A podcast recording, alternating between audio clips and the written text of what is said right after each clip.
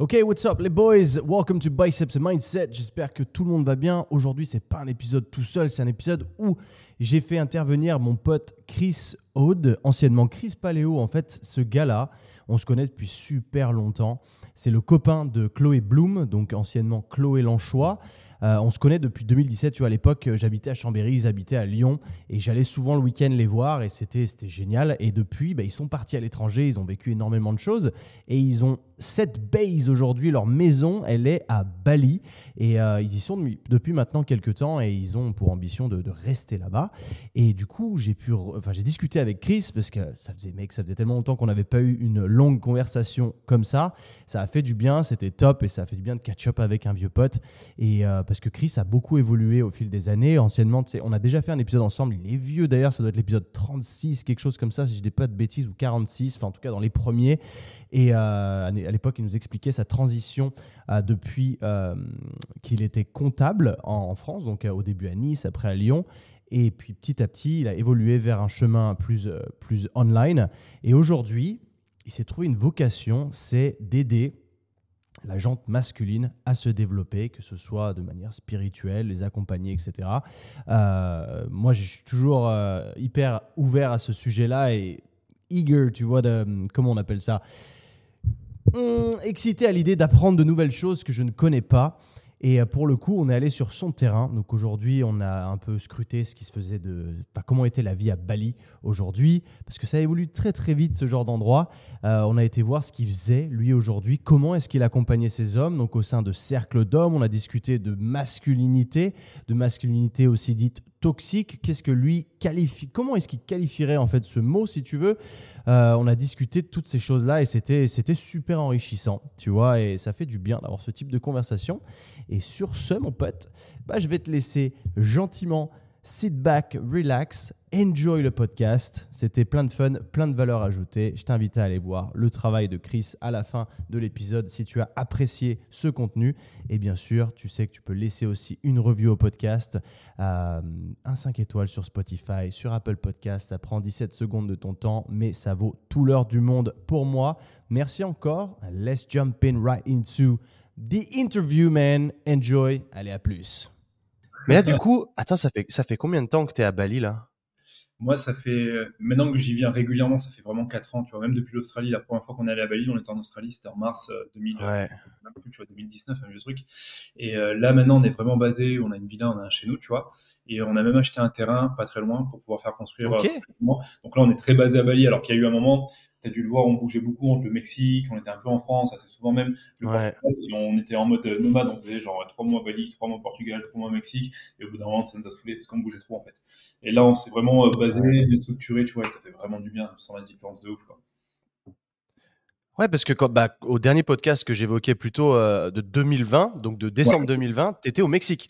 Je me souviens, euh, ce que je l'ai réécouté hier, comme je te disais, euh, pour voir de ce dont on avait parlé et pour faire une update. Et tu étais au Mexique, en effet, tu étais pas mal sur le move. Et, et c'est vrai que mais je vois plus en plus, de plus en plus de gens qui, bah, qui, qui sont attirés par Bali. J'y suis allé depuis, comme je te disais, j'ai eu le temps de, enfin, l'opportunité d'y passer pendant 10 jours. Bon, j'ai pas eu de bol. C'était, euh, bah, c'était, bah, tu vois, il y a exactement un an. On est le 6 février. Il y a un an, j'y étais. Je suis arrivé là-bas le 2 février l'année dernière. Mais je me suis tapé 10 jours de pluie. Donc, j'étais un peu fané. C'était, moi, ça m'a, j'ai pas eu la meilleure des expériences. toi, tu habites de quel côté de l'île, là? Moi, je suis sur euh, Canggu. Canggu, je sais pas si tu vois, c'est le côté un petit ah, peu. T'es à euh, Canggu en plus, parce que moi, c'est là où j'ai eu les mauvaises expériences. Du coup, je me suis dit, c'est quoi ah ce c'est le, chantier. Euh... Par de plus, c'est horrible. Là, ça a bien construit, bien évolué. Et nous, on a une saison des pluies hmm. euh, qui n'existe pas. C'est-à-dire que là, par exemple, tu vois, depuis euh, novembre, quand ça démarre, on a eu, je crois, trois jours de pluie. Donc, en fait, si tu veux, ah, des années. Il pleut pas. Ouais, il pleut pas du tout. Il pleut, mais genre, il pleut 10 minutes, tu vois, et c'est tout. Et genre, 10 euh, minutes, une ou deux fois par semaine, tu vois. Et ça dépend, il y a des années, en fait, s'ils appellent ça comme des années sèches, où il pleut quasiment pas du tout. Alors, eux, ils sont au bout avec les récoltes, les rizières, tu vois, c'est grave à merde. Mais sinon, on va dire, allez, 3 à 4 années sur 5, en général, il pleut bien et c'est vraiment en mode un peu mousson et ça, ça fait des couilles. Ouais, bah c'est ce que j'ai eu typiquement et je m'étais mal renseigné sur le sujet. C'était que j'avais regardé le, climat, tu sais, quand tu regardes sur l'application, et ça te dit plus tous les jours. Et les gens sur place me disaient, mais t'inquiète, faut pas regarder ça, c'est que des petites salves. Ouais, bah, My ass, mec. Hein. Moi, c'était tous les jours, presque tout le temps. On s'est pris des rincés. Ah, bah, j'étais avec Louis. des rincés sur le scooter quand on, revenait du gym ou quoi. Oh, quel enfer Et c'est dommage parce que ça m'a donné une mauvaise XP, tu vois. Mais là, en ce moment même, il y, a Aurélien Roy qui est, qui est à Bali. Oui. Et, et il me disait que là où il était, c'était paradisiaque et que ça valait vraiment tout l'or du monde en termes de, mode de vie, de, de déstress, etc. Et, euh, et, quelque part, ça a réattisé un peu ma curiosité parce que j'avais eu tellement une mauvaise expérience. Je me suis dit, c'est pas pour moi. Mais je suis typiquement dans le, scénario dont tu me parlais un peu plus tôt. Hein. Tu, disais que vous étiez tout le temps on the road, tous les trois mois, vous bougiez et que ça devenait un peu pesant et je suis en train un petit peu de rentrer dans ce, dans ce mood-là et ça me fatigue. Parce que là, il me reste quatre mois en Espagne. Après, je vais partir au Canada pendant quelques mois. Mais après, c'est pareil. En fait, j'ai pas de pied à terre réel et j'ai surtout pas envie de rentrer en France.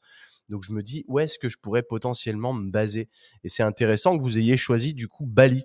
Et aujourd'hui, par rapport à ton expérience que tu avais eue en 2020, pourquoi en fait? Est-ce qu'il y a parce que enfin je te dis moi mais en voyant tout de suite les downsides admettons moi je trouvais que ça faisait très tiers monde dans le sens où bah étais quand même quand tu où ça fait des ça fait des ouais faut pas faire de tu mets pas le pouce en l'air. Bon ça a bugué tu me vois pas? Ouais c'est bon. Je sais pas ce qui s'est passé encore le hardware encore une fois. Je trouvais que ça faisait très tiers monde dans le sens où bah ça l'est c'est pas un pays moderne comme on a en Europe ou quoi. Donc clairement tu sais que quand tu vas sortir de chez toi, les routes sont un peu éclatées. Enfin, c'est, tu vois ce que tu vois ce, dont je veux parler. et à côté de ça, c'est une, une île, ce qui fait que tu n'as pas accès à toutes les commodités que tu aurais dans une métropole, par exemple. Et, et moi, je sais que ça me posait un peu problème. Et j'aimerais du coup avoir ton point de vue à toi, parce que visiblement, tu as l'air de vraiment kiffer et de vouloir rester. Et, je pense que ça, ça redorera le blason de Bali, en tout cas sur mon podcast, parce que moi, j'en ai pas fait les meilleurs éloges parce que mon expérience n'était pas la meilleure. Mais je suis très ouvert et je suis sûr que bah, tu trouves ton compte et que tu dois vraiment adorer la vie là-bas. Ouais, alors si tu veux, moi la première fois que je l'ai fait, c'était en mars 2019 euh, justement, et euh, la première fois je m'étais euh, vacciné parce que j'arrivais d'Australie, en plus on était en mode grosse valise, on bougeait toutes les, tous les cinq jours, et puis comme tu l'as dit, il n'y a pas d'infrastructure, c'est pas développé, c'est le chaos sur la route, t'as des scooters de partout, quand tu es en voiture et que tu te déplaces d'un point à un point, tu mets genre deux heures pour faire un truc qui, qui devrait te prendre 30 minutes, tu vois, et au bout d'un moment ça te saoule un mmh. petit peu, donc même presque ça, ça t'en dégoûte. Et la première expérience que j'avais eue, et pourtant j'étais resté un mois, je me suis dit, tu vois c'est pas top par rapport à l'Australie qui est hyper euh, développée, structurée. il y a certains endroits après qui ne sont pas en Australie, mais je me suis dit, mhm. tu sais quoi, euh, je vais te donner une seconde chance à Bali parce que je suis certain qu'il y a un autre côté, un autre side, tu vois, que j'ai pas forcément vu, que j'ai pas forcément visité, et euh, je vais le faire d'une manière, on va dire, un petit peu plus posée, en restant un petit peu plus longtemps sur place, pour euh, voir bah, qu'est-ce que c'est la vie à Bali? Quand vraiment tu es plus en mode expatrié que nomade, parce que le nomade c'est le mec qui bouge tous les jours, tu vois, euh, qui bouge, on va dire, fréquemment, qui a pas le temps de se poser, l'expatrié, en général, il est un peu plus dans ce qu'on appelle du slow travel, il prend le temps de rester peut-être un an, deux ans, voire plus, tu vois, dans un endroit. Et en fait, quand tu prends le temps de te poser, tu vois qu'il y a vraiment deux côtés. Alors, il y a le Bali touristique que tout le monde connaît, que tout le monde voit sur les réseaux sociaux, et c'est le Bali un petit peu qui gave euh, bah, tous les, gens hein, globalement, tu vois, sauf ceux qui sont euh, fans de tourisme. Et t'as le Bali vraiment plus authentique quand tu commences vraiment à connaître la culture, quand tu arrives, en parenthèse, un petit peu à t'intégrer, parce que faut le dire, en termes d'intégration, c'est compliqué. C'est vraiment une culture qui est très différente de la culture euh, indonésienne. Et si tu prends ne serait-ce que Bali, mmh, mmh, mmh. même une culture très différente de l'Indonésie, parce que à eux, eux seuls, ils ont vraiment leur propre cérémonie. Ils ont plus de 200 cérémonies, tu vois, par an. Donc en fait, pour t'intégrer dans une culture comme ça, c'est quasiment impossible quand tu es occidental, tu vois. Mais quand tu prends le temps de, on va dire, des liens euh, d'amitié avec certains malinés et que tu commences à visiter des endroits qui sont sympas, que tu commences à avoir des bonnes adresses, que tu commences à pas payer comme un boulet, parce que en fait, à Bali, les occidentaux, on les appelle les boulets on les appelle les ATM sur pattes. et ça, tu, tu le sais pas au début, mais on te voit un petit peu comme un, voilà, comme un, ATM sur pattes. Et puis quand tu commences, on va dire, à tisser un peu plus de liens, à avoir plus de repères, là, tu commences à rentrer dans, on va dire, dans, dans un vrai balier et ça devient beaucoup plus sympa. Après, en termes d'infrastructure, si tu veux, il y en a, ça dépend où tu vas parce que tu as des grandes villes qui sont quand même plutôt développées, mais honnêtement, les grandes villes, elles font pas rêver, tu vois. C'est pas euh, l'endroit avec euh, la nature, les rizières, la jungle, les belles plages. En hmm. général, qui sont hyper polluées, qui sont très sales. Donc, euh, tu quittes pas une grande ville d'Europe pour aller trop foutre une grande ville dans une grande ville en Indonésie. En général, tu vas chercher plus des endroits qui vont être plus en mode plage, rizière, un peu plus nature.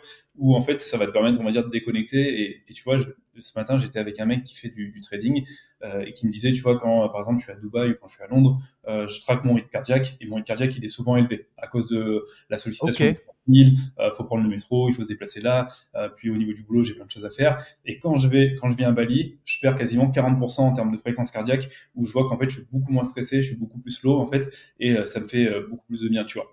Et ça, c'est énorme. Et ça, tu tu vois pas forcément sur le moment, mais tu t'en rends compte quand tu re-rentres, tu vois, par exemple en Europe, quand tu vas par exemple à Paris ou à Lyon ou à Bordeaux, où tu ressens beaucoup le stress et tu te ressens beaucoup plus un peu comme une, une éponge, on va dire, euh, émotionnelle.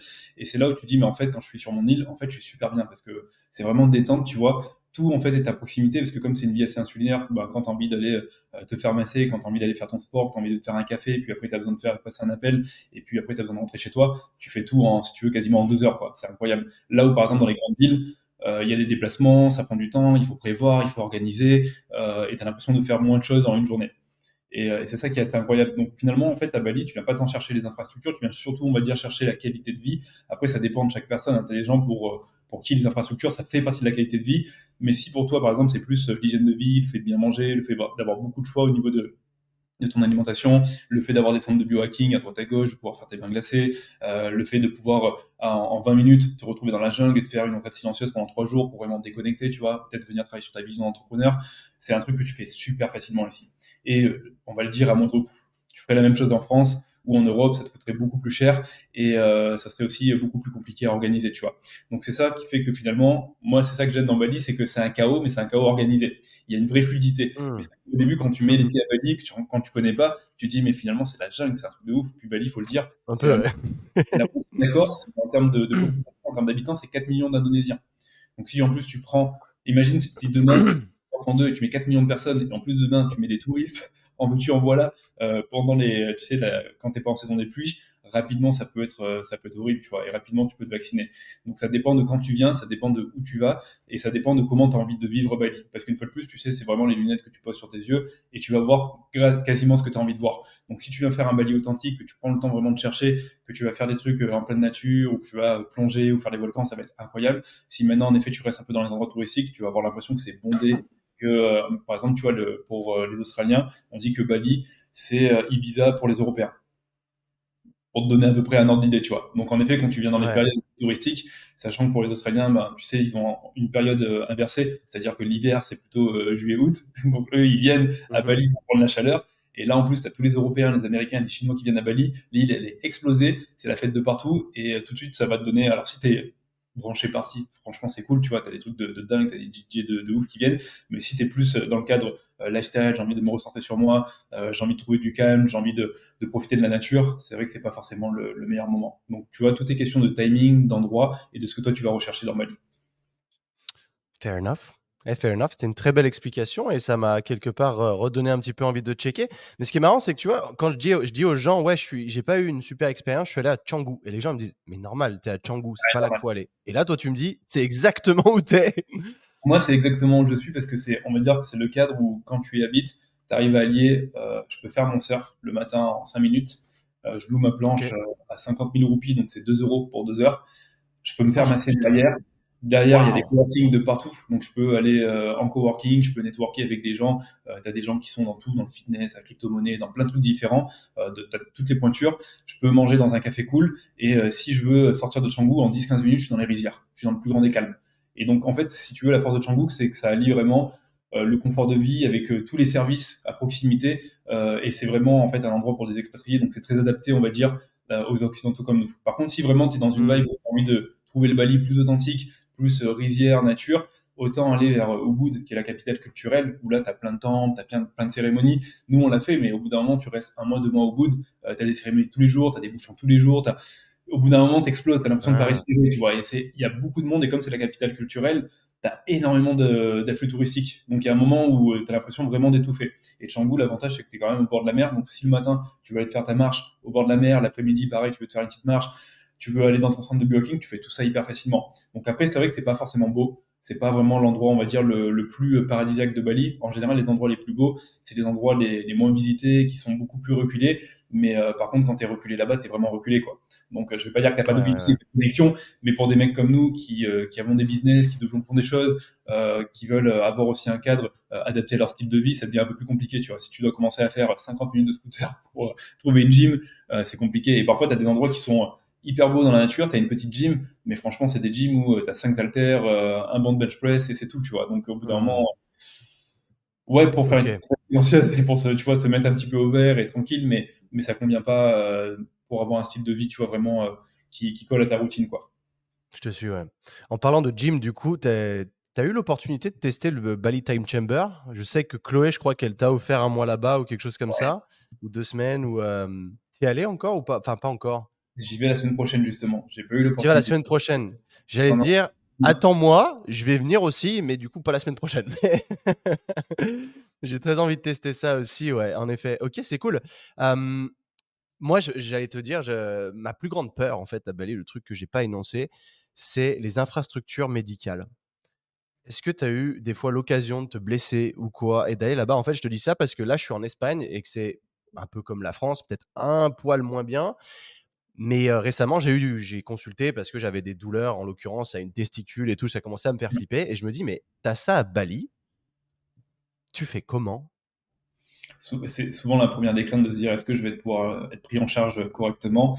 Et c'est là où tu vois que tu as de tout. C'est-à-dire vraiment pour l'Indonésien qui vit sur place et, qui va aller dans l'hôpital grand public, tu vois, et tu as des hôpitaux aussi pour des expatriés. Donc pour le coup, tu as aussi beaucoup de ah! tu as des docteurs allemands. Et ce qui est bien, c'est qu'après, tu vois, les, Indonésiens, ils ont des cœurs de métier où ils vont être très bons, par exemple, tout ce qui va être dentaire, ostéopathie, ou peut-être médecine chinoise, ils vont être très très bons. Ça va être très poussé, même mieux qu'en France, tu vois. Après, tu as d'autres cœurs de métier où ça va être un peu plus, on va dire, problématique, mais un peu moins bon.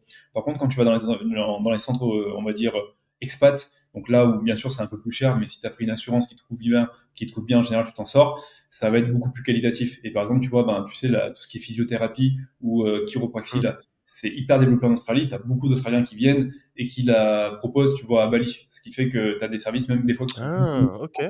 Et, euh, et donc, c'est une fois de plus, tu as tout et de, as tout et n'importe quoi. Mais euh, il faut une fois de plus rester sur place, bien se renseigner, euh, pas faire les choses à la va-vite parce que des fois, tu as tendance à dire bon, bah, je prends le premier truc qui vient, mais en réalité, il y a, y a, beaucoup d'options. Et il faut partir du principe que Bali, c'est tellement touristique qu'il y a tellement d'expats qu'ils sont en train de moderniser l'île en fait. Ils sont vraiment en train de la rendre la plus accessible possible pour les expats. Euh, même par exemple, si on prend, tu vois, au niveau euh, scolaire, souvent les gens se disent, moi, je suis, euh, j'ai une famille, j'ai deux enfants, est-ce que ça va le faire? Il y a plein d'écoles Montessori, tu vois, à Bali, et tu as des écoles où tu apprends à la fois le français, l'anglais et le bahasa, c'est la langue indonésienne. Donc, tu as des enfants, on les appelle des Bali à 5 ans, 6 ans, ils parlent déjà trois langues, ils sont dans des écoles où ils apprennent des trucs bah, incroyables, tu vois. et franchement, c'est, ouais, on dirait pas comme ça, c'est hyper développé. C'est là où il faut le mettre en perspective avec le reste de l'Indonésie, où le, le reste de l'Indonésie, c'est quand même un pays sous-développé, c'est plus de 220 ou 250 millions d'habitants, et tu as vraiment des endroits où euh, c'est la misère, misère. À Bali, t'as pas de misère. Tu as une île qui se développe énormément, tu as des endroits qui sont un peu plus pauvres, mais tu vas avoir des endroits où, en fait, si tu veux, tu des locaux qui habitent, mais il y a vraiment une sorte de soutien d'entraide, il y a vraiment une grosse communauté. Ce qui fait que tu pas la sensation d'être face à la misère, tu vois. Ok. Ok, hey, mec, c'est super intéressant parce que tu as redoré le blason, typiquement, euh, de, ce que je pensais de Bali, enfin, en tout cas, d'après mon expérience qui est néanmoins qui était courte, donc évidemment qui n'était pas hyper pertinente. Mais c'est cool d'avoir ton avis là-dessus, c'est vraiment très cool parce que je vais redonner sa chance au produit et je pense que fin d'année, il y a des chances que je pop vers décembre ou quoi, on, verra en fonction. Enfin, encore une fois, si je tombe dans la saison des pluies, je vais virer. Donc, ça dure combien de temps cette saison des pluies? Normalement, c'est de novembre jusqu'à mars. Donc c'est vraiment la fourchette où normalement tu es censé éviter Bali. Et parfois tu as une saison des pluies qui est très clémente. Par exemple, nous en ce moment on n'a pas de pluie du tout et depuis des mois, très peu. Parfois tu as une saison des pluies assez équilibrée où en effet il pleut, où les gens te disent te fie pas la météo parce que quand tu regardes euh, la météo, il pleut toute la journée, mais en fait, des fois, il pleut juste une heure par jour et c'est en fin de journée. Et parfois, tu as vraiment la saison des pluies, comme tu la vois dans les films, en mode mousson, en mode. Euh, c'est les, avalanches de ah, pluie. j'ai eu, ça, hein, j'ai eu ça. Là, par contre, ouais, bah, là, t'en as pas compte, quoi. ok. Bon, on verra bien, mais bon, j'espère que j'espère que ça retombera pas là-dessus. Bah, cool déjà pour cette, euh, cette introduction sur Bali. Très, bien, encore une fois, je, te disais, c'est cool parce que c'est vraiment pas. je suis content que ça sorte de ta bouche, que tu me dises tout ça et que je vois l'engouement que tu es, que tu as, que tu es vraiment aimes le produit, si tu veux, que tu es vraiment. Satisfait. en rentrant plus dans le vif du sujet, la dernière fois qu'on a, a discuté, donc c'était décembre 2020, donc ça fait déjà plus de trois ans. Tu m'as parlé d'un truc, c'était une cérémonie cacao. Et c'est un terme que j'ai de plus en plus entendu. Et je me dis, waouh, il y a quatre ans, trois ans et quelques, Chris, il faisait déjà ça. Et aujourd'hui, ça devient un peu plus dans la mode, entre guillemets, des gens qui partent un peu dans ces pays comme justement, bah, que ce soit même la Colombie ou le Mexique. Euh, je sais qu'en l'occurrence, bah, mon pote Alex Viseo, il en a fait une il n'y a pas très longtemps. Et je me suis dit, mais c'est quoi ça? Et euh, donc, j'ai regardé un petit peu ton, bah, pas un petit peu, mais depuis longtemps, ton évolution à travers ton positionnement, ce que tu faisais et ce que tu fais aujourd'hui. Et euh, bah, Kevin m'en a beaucoup parlé parce qu'il a fait des cercles d'hommes avec toi. Et c'est dommage, j'ai jamais tombé dans des bonnes dates parce que je, serais venu aussi, ça aurait pu être cool. Qu'est-ce que c'est que ça? Pour le novice de, que je suis, et pour tous nos auditeurs, je pense qu'ils ne, connaissent pas tellement ce, concept de la cérémonie cacao. On dit cacao, cool. J'ai une Nesquik aussi moi chez moi, mais ouais. Tu sais quoi, c'est intéressant qu'on en parle parce que c'est en fait quand tu connectes un petit peu avec tous les pays ou toutes les traditions, toutes les traditions, on va dire ancestrales, chaque pays ont un, petit peu leur cérémonie. Par exemple, quand tu vas au Japon ou même euh, dans les pays asiatiques, tu as la cérémonie du thé. Par exemple, ici, ça se fait beaucoup à Bali, tu vois. le cacao, où le cacao, c'est beaucoup plus originaire. Alors, en réalité, le, premier pays exportateur de cacao, c'est la Côte d'Ivoire, donc c'est surtout originaire d'Afrique, mais tu en as énormément euh, donc en Amérique latine. Et la cérémonie du cacao, si tu veux, à la base, c'était une cérémonie, alors j'ai pas tout le, détail en tête, mais c'était une cérémonie qui était faite euh, pendant les civilisations aztèques et mayas, et donc, euh, tu avais des offrandes qui étaient faites donc, euh, pour les dieux. Tu consommais du cacao. On partait du principe que le cacao, c'était un petit peu comme la molécule de Dieu. C'était comme, comme une forme d'or, tu vois. C'était vraiment une, richesse. Et ce qui est marrant, c'est que la première fois que les colons, tu sais que les Espagnols, les Portugais sont allés en Amérique latine, ils ont demandé de, de l'or et on va dire les Latins, les, les, Mexicains, les Colombiens, tout ça, leur ont apporté du cacao en disant mais c'est notre or, c'est ce qu'on a de plus beau, c'est ce qu'on a de plus cher, tu vois. Ok. Aujourd'hui, au niveau de la cérémonie cacao, c'est vraiment, on va dire, une forme de cérémonie euh, spirituelle où tu vas venir euh, t'asseoir, tu bois un gobelet de cacao et euh, tu vas avoir une personne qui peut être un chaman ou juste un facilitateur qui va guider la cérémonie avec une intention. Et souvent, les intentions, c'est il y a vraiment un travail assez introspectif qui va être reconnecter à une intention qui est importante pour toi, euh, à des ressentis que peut-être tu mets de côté en ce moment pour, je sais pas, avoir une vision ou avoir des réponses par rapport à des décisions que tu as envie de prendre et qui sont vraiment importantes pour toi. Ce qui est bien, c'est qu'en fait, aujourd'hui, la cacao cérémonie, tu l'orientes comme tu veux en réalité. Il n'y a pas vraiment de script euh, défini. Ça va dépendre des civilisations, ça va dépendre des personnes qui le font. Donc, tu pourrais, par exemple, demain faire une cacao cérémonie avec des amis pour, euh, je sais pas, juste euh, célébrer une victoire que vous avez eue ensemble et un petit peu ben, vous retrouver à un moment de calme où vous allez souder votre lien de manière très fraternelle et vous allez parler de tout ce qui vous préoccupe en ce moment dans la vie, tu vois. Donc, tu peux le faire un petit peu comme tu veux. Aujourd'hui, il faut le dire, c'est quand même quelque chose qui est très, comment dire, détourné, on va dire, par l'Occident, parce que si tu veux, nous, c'est pas, c'est pas de mm. notre héritage, en fait, ça vient pas de chez nous. Et il y a une forme de fascination où tu as de plus en plus de personnes qui vont euh, le faire, ou qui vont le proposer, ou qui vont parfois s'autoproclamer chaman ou facilitateur, et qui vont faire leur cérémonie cacao un petit peu à droite à gauche dans l'ensemble, c'est pas très grave pour moi parce que le cacao, ça reste une médecine qui est très très douce. Et comme tu peux l'imaginer, il y a des médecines qui sont beaucoup plus fortes. Si tu veux, on pourra en parler, mais tu vas avoir tout ce qui est avec la psilocybine, l'ayahuasca, le peyote, le bouffo, où là, on est dans des médecines qui sont très fortes et qui demandent vraiment un cadre avec euh, un chaman ou en tout cas un thérapeute pour faire un travail très spécifique, un travail de l'ombre, de déconstruction, on va dire, de l'inconscient. Et ça, ça peut être hyper confrontant. Le cacao, on va, on va dire que ça reste une médecine qui est douce C'est pas en prenant un shot de cacao que tu vas monter au ciel et que tu vas te dissoudre, tu vois. Mais euh, ça va être une médecine qui est bien pour euh, connecter un petit peu à ton cœur, une fois de plus, à tes ressentis, être dans le partage. Euh, éventuellement, tu sais, pendant la cérémonie, tu peux jouer un petit peu de musique, tu peux chanter. C'est quelque chose qui est très convivial, qui est beaucoup dans le partage, et c'est des choses qui se font encore beaucoup au Mexique, en Amérique latine. Ça se fait beaucoup au Portugal, là où j'ai habité, et tu en retrouves un petit peu de partout sur Terre. Même ici à Bali, tu as beaucoup de personnes qui proposent des cérémonies cacao. Ok. Le cacao, ça fait quelque chose quand tu le bois?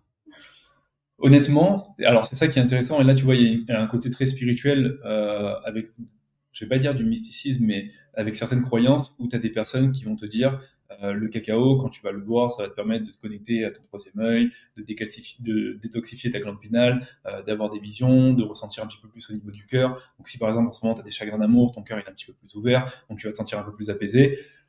D'un point de vue plus scientifique, on sait que dans le cacao aujourd'hui, tu as certaines euh, molécules, j'ai plus forcément le nom, mais tu as aussi de la caféine. ça va vite, vasodilater les artères. En effet, tu vas avoir un afflux sanguin qui est un petit peu plus important au niveau du corps, mais tu vas le aussi au niveau du cœur et tu vas sentir une forme de détente. Ça, c'est vraiment quand tu prends un Ok. Et quand tu fais une cérémonie cacao, c'est pas le cacao que tu trouves, le blanco que tu trouves en commerce, tu sais, qui est plein de sucre. C'est un cacao qui est très brut et qui est, parfois, qui est parfois même à 80, 90, voire 100%, euh, qui est souvent mélangé avec du maïs, parfois un petit peu des épices, un petit peu de piment. Et souvent, ce qu'on dit, c'est que le cacao, en fait, est préparé normalement par un chaman ou en tout cas un facilitateur qui va alchimiser le cacao euh, avec des prières ou avec des chants. Parfois, tu vas voir par exemple un chaman qui va euh, chanter pendant une heure, deux heures, trois heures devant le cacao pour euh, lui transmettre en fait des intentions, des prières, pour après euh, le donner aux personnes qui, euh, qui vont le recevoir et qui, qui ont besoin de travailler sur certaines choses en particulier. D'accord. Ouais, je crois que quand tu disais, il y a des trucs dedans, je crois que c'est de la théobromine. Il me, semblait qui, est, qui est dans le C'est Ouais, ça. ouais. Et si tu achètes du cacao 100% à, à Carrefour, genre? Ouais. Là, je pars n'importe. En fait, je, je te parle en tant que newbie pur et dur, parce que je me dis qu'il n'y a jamais de questions bêtes, et que je suis sûr qu'il y en a plein qui se sont posés la même question. Est-ce que c'est le même produit, ou est-ce que, en fait, vraiment pas du tout, euh, ça n'a rien à voir C'est. euh, Dans tous les cas, ça sera du cacao et en soi, j'ai envie de dire, c'est le même produit. Et en même temps, ça, on va dire, euh, n'a rien à voir dans le sens que le, le- la cérémonie de cacao, elle est faite dans un processus quand même, quand même assez particulier avec un cadre. Et une fois de plus, Ouais. si c'est pas une personne qui est venue, on va dire, alchimiser le cacao, le préparer avec certaines intentions, euh, on sort un petit peu du côté un petit peu plus euh, spirituel et en fait, tu as juste un gobelet euh, de cacao que tu es en train de boire. Après, si toi, tu as envie de te Ouais, faire ça, ouais, par exemple, ouais. à la maison, par exemple, tu vois, moi, je l'avais fait dans mes cercles d'hommes et je l'avais fait donc euh, avec une chamane qui, elle, travaille avec le cacao depuis 17 ans.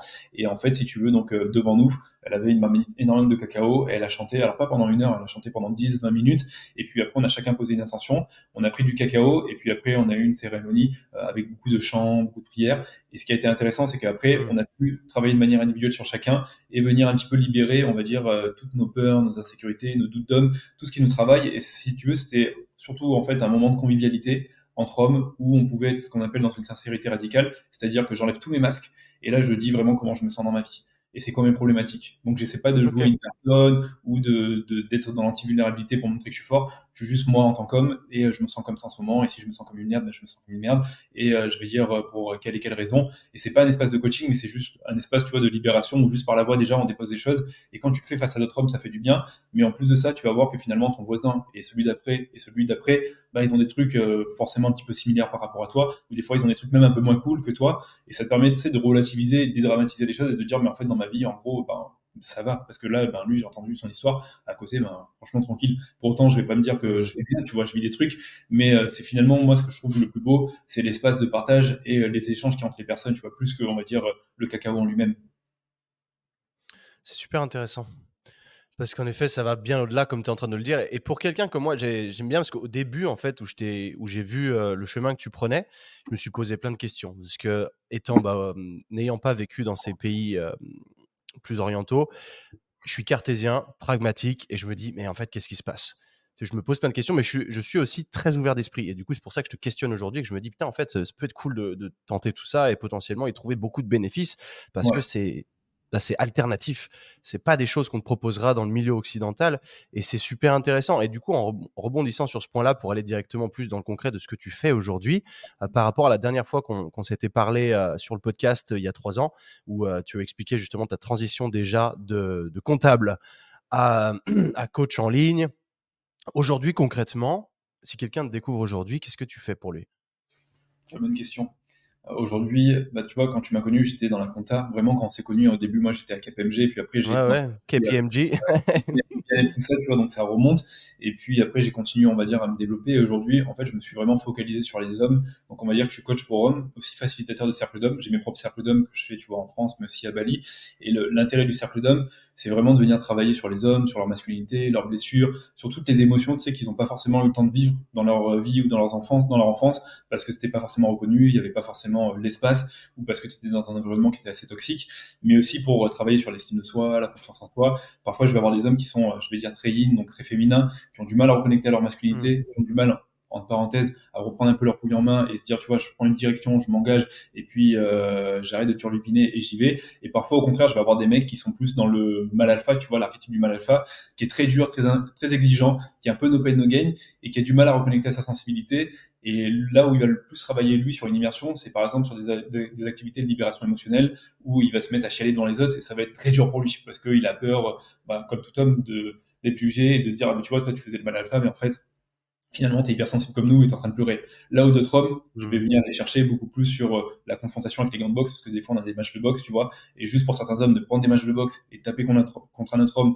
et se mettre dans l'archétype du guerrier et se dire, vas-y, je mets de l'intensité et si je le fais pas, de toute façon, je le, je le pas et donc je me respecte pas et je le respecte pas et je passe encore pour un mou et pour une victime ça, ça va être hyper dur, tu vois. Et certains, juste en prenant les gants, ils vont lâcher, ils vont pleurer, ils vont expulser beaucoup de colère, et ça va être hyper puissant. Bien sûr, c'est fait dans un cadre qui est bienveillant, qui est fraternel, où euh, il y a de la sécurité. C'est un truc que tu vas faire dans un cercle d'hommes, mais pas à la maison avec tes enfants ou avec ta femme, tu vois. ou dans la rue parce que t'as as, pété, tu vois, une, une durite et que, et que, ça part dans tous les sens, quoi. Donc moi, je suis là pour justement apporter ces espaces et je viens beaucoup travailler à la fois, on va dire, sur la psychologie masculine. Et euh, comme tu sais je suis très, très passionné par tout ce qui est euh, bien-être, mise en forme, euh, biohacking, il y a énormément d'activités autour du sport, du fitness, de l'alimentation, mais aussi des activités, par exemple, bain glacé. il y a une activité que je faisais avant qui est le Témascal, qui est une activité où en fait c'est une hutte de sudation, tu rentres dedans pendant 2 à 3 heures, c'est dans une température où tu montes facilement à 60, 70, 80 degrés, et c'est hyper intense, tu le fais avec un chaman. Et moi, ce que j'aime, c'est qu'il y a à la fois un dépassement, on va dire, physique, parce que ne serait-ce que tu vois, demain tu restes 30 minutes dans un sauna qui est à 70-80 degrés, tu vas me dire, waouh, c'est énorme. Quand tu restes 3 heures dans un sauna à 80 degrés, tu vas dire, mais comment tu fais pour vivre à l'intérieur, tu vois, où on est dans une forme de fraternité, on vient se dépasser physiquement, mais on vient se dépasser aussi émotionnellement, on affronte nos peurs. Euh, par exemple, tu vois, j'ai eu une cérémonie où il y a un homme, il a revécu en fait euh, sa naissance. En fait, il a eu une naissance qui était très difficile où euh, tout simplement il s'est étouffé avec le cordon et euh, en gros ça a été catastrophique pour lui. Et euh, depuis en fait si tu veux c'est un épisode qui a laissé un trauma en lui. Et quand il est rentré dans le Temascal bah, de manière très inconsciente, c'est venu le faire travailler sur ce trauma qui était encore très présent chez lui, qui n'avait pas été libéré, et il s'est rappelé le moment, tu vois, c'est très con, hein, mais où il était dans, en fait, dans le ventre de sa mère, où il était en train de vivre ce, ce trauma, où il avait l'impression de s'étouffer. Il y a la chaleur, il y a de la buée, on est 15 dedans, il y a une chamane qui tape sur le tambour, qui chante, tu te dis, mais qu'est-ce qui se passe, je suis en train de, renaître, et c'est pour ça que tu vois, le Témascal, on appelle ça une forme de renaissance. Et pour lui, en fait, ça a été hyper beau de revivre ça, mais d'être aussi soutenu, tu vois, avec 15 hommes, et de faire vraiment ce travail, tu vois, de libération, qui est aussi un travail énergétique, et de pouvoir retrouver, on va dire, une expérience positive par rapport à une forme de renaissance tu vois. Donc ça, je te l'ai déposé comme ça, mais il y a plein de trucs différents. Et chaque homme, en fait, ça qui est intéressant, travaille dans son individualité. Parce qu'on a tous un petit peu de culture ou on a tous, euh, on va dire, nos, bagages, mais on vient de travailler de manière collective, tu vois, comme une tribu. Et ça, ça fait euh, beaucoup de bien. Tu vois, par exemple, quand tu es dans une équipe, que ce soit de foot, de football US ou peu importe, quand tu es dans une team et qu'il y a de la fraternité et que tu avances avec les autres, même si tu perds le match, il y a, il y a un truc qui est hyper puissant, il y a un truc qui est hyper fort, il y a un truc qui dépasse juste toi et ton énergie, il y a un truc qui te, qui te porte énormément. Et ça, tu le retrouves beaucoup dans les cercles d'hommes. Je suis d'accord avec ça, ouais. la communauté aujourd'hui, je trouve que c'est le truc le plus fort euh, qui se fait. Euh. Ah oui, parce que ça fait 30 minutes, la caméra, elle, est en train de lâcher. Et, euh, mais c'est marrant parce que tu parles de ce gars qui, lui, enfin, j'espère que tu m'entends toujours d'ailleurs. Ouais, je t'entends toujours. Ouais, ouais, tout. tu parles de ce mec qui, qui, a eu ce problème dans la, à la naissance et qui a revécu ça à travers la hutte. Et c'est là où je n'arrive pas à me projeter. En vrai, j'ai eu le même problème. Je, mais j'en ai aucun souvenir. Tu vois, mes parents m'ont dit, t'es mmh. né avec le cordon autour du cou, voilà. Et ça m'a, j'ai pas eu enfin, je sais pas si ça a créé un trauma, j'en sais rien. Moi, je sais que mon plus gros trauma, évidemment, c'est le fait d'avoir perdu mon père quand j'avais 13 ans. Ça, je, je sais que je traîne des bagages là-dessus. J'ai vu des psys, mais je trouve pas que ça ait fait grand chose entre nous. Euh, peut-être que l'approche n'était pas intéressante, pas, enfin pas pertinente du moins pour moi, je ne sais pas. Je, ne peux pas juger ou quoi. Et c'est pour ça que je suis toujours intéressé par, par ce genre de choses alternatives. Mais comment est-ce que le mec il a réussi à se projeter, de se dire dans la hutte, là je suis en train de suffoquer, ça me rappelle ma naissance? Moi, moi ça me dépasse en fait. C'est ok, ok. On rentre dans le vif du sujet. Tu veux ce qui se passe, c'est qu'en fait, euh, un trauma, quand il est dans la hutte, il revit quelque chose d'intense, mais il ne vit pas au niveau de, la tête. Il n'est pas en train de se dire je vais revivre le dossier euh, par rapport à quand j'étais petit et j'ai eu ma naissance qui était catastrophique. Un trauma, ça se mm. régule par le système nerveux. Et en général, quand tu as ton système qui est en, sympathique, qui est en mode euh, flight or fight ou freeze, c'est là où mm-hmm. tu vas générer le, trauma qui va créer une charge émotionnelle à l'intérieur de toi. Et le meilleur moyen de pouvoir le réguler, c'est de venir le ressentir au niveau du corps. Donc ça arrive, en fait, ça arrive pas dans un moment où tu en thérapie, tu es en train de parler d'un truc qui t'a traumatisé, qui a été hyper dur, où là, tu es juste dans le mental. Mais quand en fait, tu es pris dans une expérience où tu t'y attendais pas, et là, tu as l'impression de revivre le dossier, et tu sens qu'en fait, c'est physique et c'est émotionnel, c'est pas ton cerveau qui est en train de dire, tu es en train de vivre ça, tu es en train de vivre ça, tu sens que tu es en train de déplacer, euh, justement, tu es en train de réguler ce trauma, c'est là où tu viens le réguler, et c'est là où c'est important d'avoir un accompagnement avec une personne qui sécurise l'espace et qui va avoir les bons gestes pour euh, t'aider à réguler le trauma. Moi, tu vois, le travail que j'avais fait avec les gars, euh, c'était avec une chamane, mais elle était aussi thérapeute et docteur en psychologie. Donc derrière, par exemple, avec ce mec, on est resté quasiment 40 minutes sur lui et sur son dossier avant de pouvoir continuer en fait la lutte de sudation parce qu'il était en train de réguler son trauma et on pouvait pas se permettre de se dire euh, vas-y on t'écoute pas Balek tu vas le réguler tranquille dans la hutte il avait besoin d'avoir de, de, la sécurité. Il avait besoin en fait ce qui, ce qui s'est passé c'est qu'il s'est mis à pleurer et son corps s'est mis à convulser dans tous les sens parce qu'il a commencé à le réguler son système nerveux donc en fait il a fait remonter si tu veux l'émotion qui était chargée en fait dans le corps euh, au niveau euh, physique et au niveau émotionnel. Il s'est mis à la, pleurer, à la crier. Euh, bien sûr, il y a un moment où le mental est intervenu, où il a commencé à, nous dire mais j'ai pas envie de revivre cette scène, c'était horrible. Et si tu veux, tu essaies en tant qu'être humain de, rationaliser ce qui se passe et d'apporter de la cohérence parce qu'on est fait comme ça en fait. Sauf que sur le moment, le plus gros travail qu'il avait à faire, c'était d'accepter que tout ça, ça remonte, que ce sac de merde, tu vois, il remonte à la surface et de l'extérioriser. Alors face à d'autres hommes, de le pleurer, de le dégueuler, de le crier d'une certaine façon, et puis de vivre une forme de vulnérabilité. Parce que la vulnérabilité, tu sais, c'est pas d'être sur les réseaux sociaux et de dire euh, là je me suis cassé le bras, c'est dur ou ce genre de choses. La vulnérabilité, c'est vraiment. je te suis. Ouais. C'est ça. Ça t'arrive, tu t'y attends le, le, moins et puis euh, tu te sens vraiment comme une merde. Et là, t'es pas en train de jouer à un jeu de la vulnérabilité, tu te sens juste comme une merde, tu vois. Et quand mmh.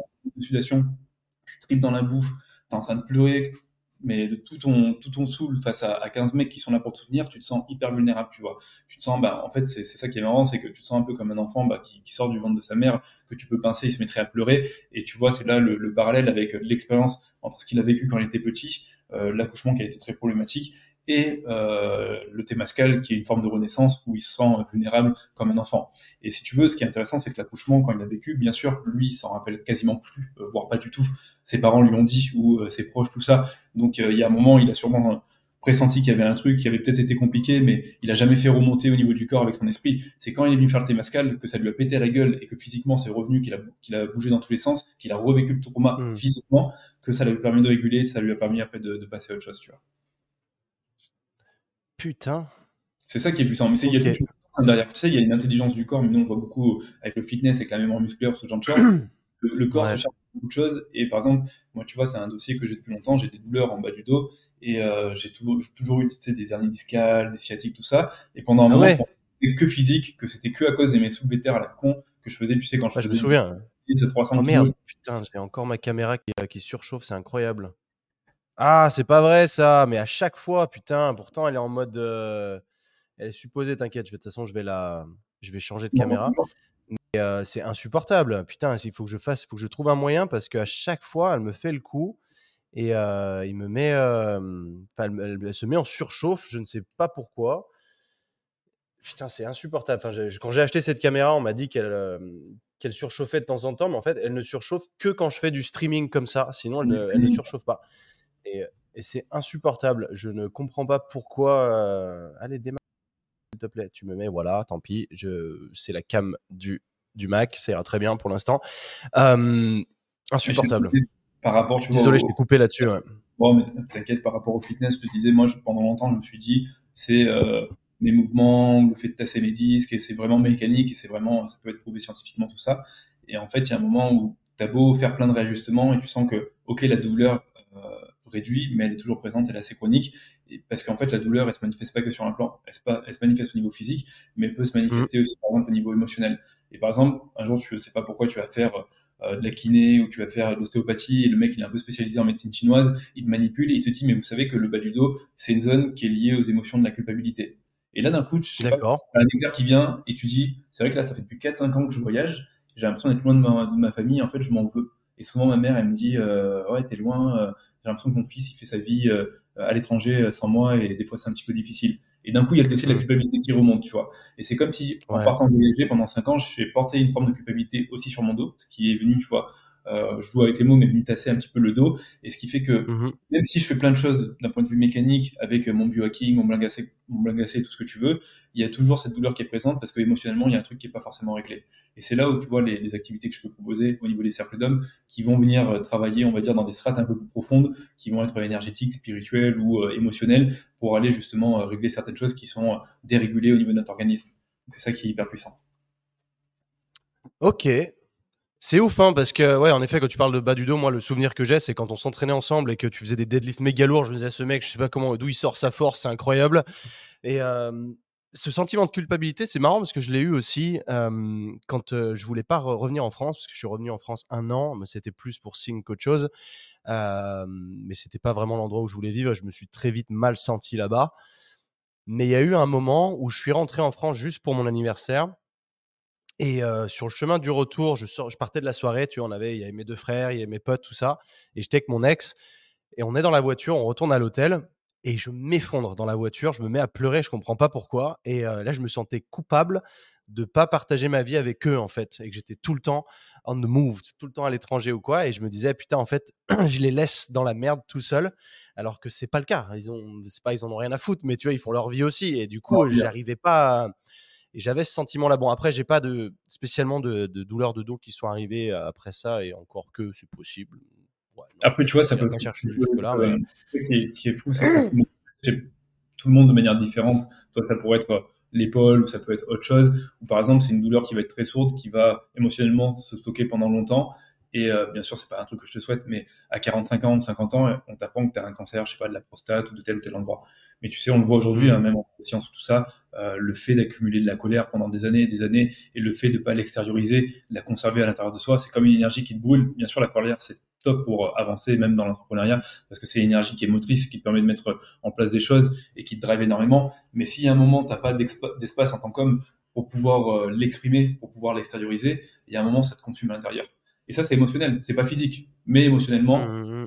quelque chose à l'intérieur de toi. Et euh, vers 40, 45, 50 ans, là où on va commencer à, bah, être euh, moins en forme, où nos hormones sont un peu plus basses, notre immunité, bah, elle- elle est pas comme quand on avait 20, 20, 25 ans. Là, on va être beaucoup plus réceptif, sensible, et on va commencer à avoir des petits pets. C'est pas, hum, c'est ouf. Hein. C'est vrai que ça, ça fait. Mais il y a le problème de se dire, je stresse maintenant parce que j'ai peur d'avoir des problèmes plus tard. Tu vois aussi? Tu vois ce que je veux dire? Tu sais, quand tu dis là, par exemple, bah, tu as accumulé pas mal de choses, tu as gardé ça en toi, et à 45 ans, on va te dire que tu as un cancer. Et ouais, mais si tu penses comme ça, et que justement, tu sais pas d'où ça vient, et que tu te surstresses. En fait, je te dis ça parce que je suis hypochondriaque. Moi, c'est clairement, c'est mon cas, tu Mhm. vois. Et c'est le genre de truc où je vais me faire peur tout seul, et à force de me faire peur, je vais me faire peur de me faire peur, et du coup, je vais accumuler une zone de stress énorme, et dans la peur d'être malade à cause du stress. Donc, c'est malade, en fait, c'est débile. Et par exemple, est-ce que tu penses que ce genre de problème se fixe de ces manières-là? Est-ce que quelqu'un qui accumule de la colère pendant longtemps, moi je sais que ça a été un problème pour moi pendant très longtemps, mon père avait des problèmes de colère, et quand il est décédé, bah forcément j'ai accumulé une certaine colère en moi parce que je culpabilisais aussi de me dire c'est de ma faute, j'aurais dû être là pour lui, etc. Parce que j'ai dû déjà t'en parler, mais il s'est suicidé. Du coup, c'est tu, tu, tu culpabilises. Tu te dis, en fait, c'est parce que j'ai pas été assez bien autour de lui, tout ce genre de choses. Et du coup, j'ai accumulé des problèmes de colère pendant longtemps qui, qui s'évaporent avec le temps aussi grâce à bah, des choses comme le biohacking, comme tu en parlais, la méditation, etc., qui font beaucoup de bien et qui me permettent de décompresser et de plus être une soupape, en fait, tout le temps. Et est-ce que ce genre de problème, est-ce est-ce que tu as déjà eu des gars comme ça, en fait, qui ont une accumulation de colère, par exemple, et qui d'un coup bah, arrivent à la fixer parce qu'ils passent par une certaine étape qui, qui les brusque au niveau nerveux, comme tu disais, et qui, qui fait que bah, cette soupape, elle pète et après, c'est fini. C'est une très bonne question. Je pense que tu vois, c'est jamais fini parce qu'en fait, on est, euh, on a un grand canal émotionnel et des émotions, on en a tout, tout le temps. Et tu vois, dans ce que tu as dit, ce qui est hyper intéressant, c'est que tu as parlé de peur, de culpabilité, de colère. Mais parfois, en fait, Mm. notre capacité à créer des émotions sur des émotions, j'ai peur sur de la peur ou j'ai de la colère sur de la colère ou de la frustration, fait que, en fait, euh, émotionnellement, si tu veux, au bout d'un moment, on déborde et euh, on explose et on part dans tous les sens.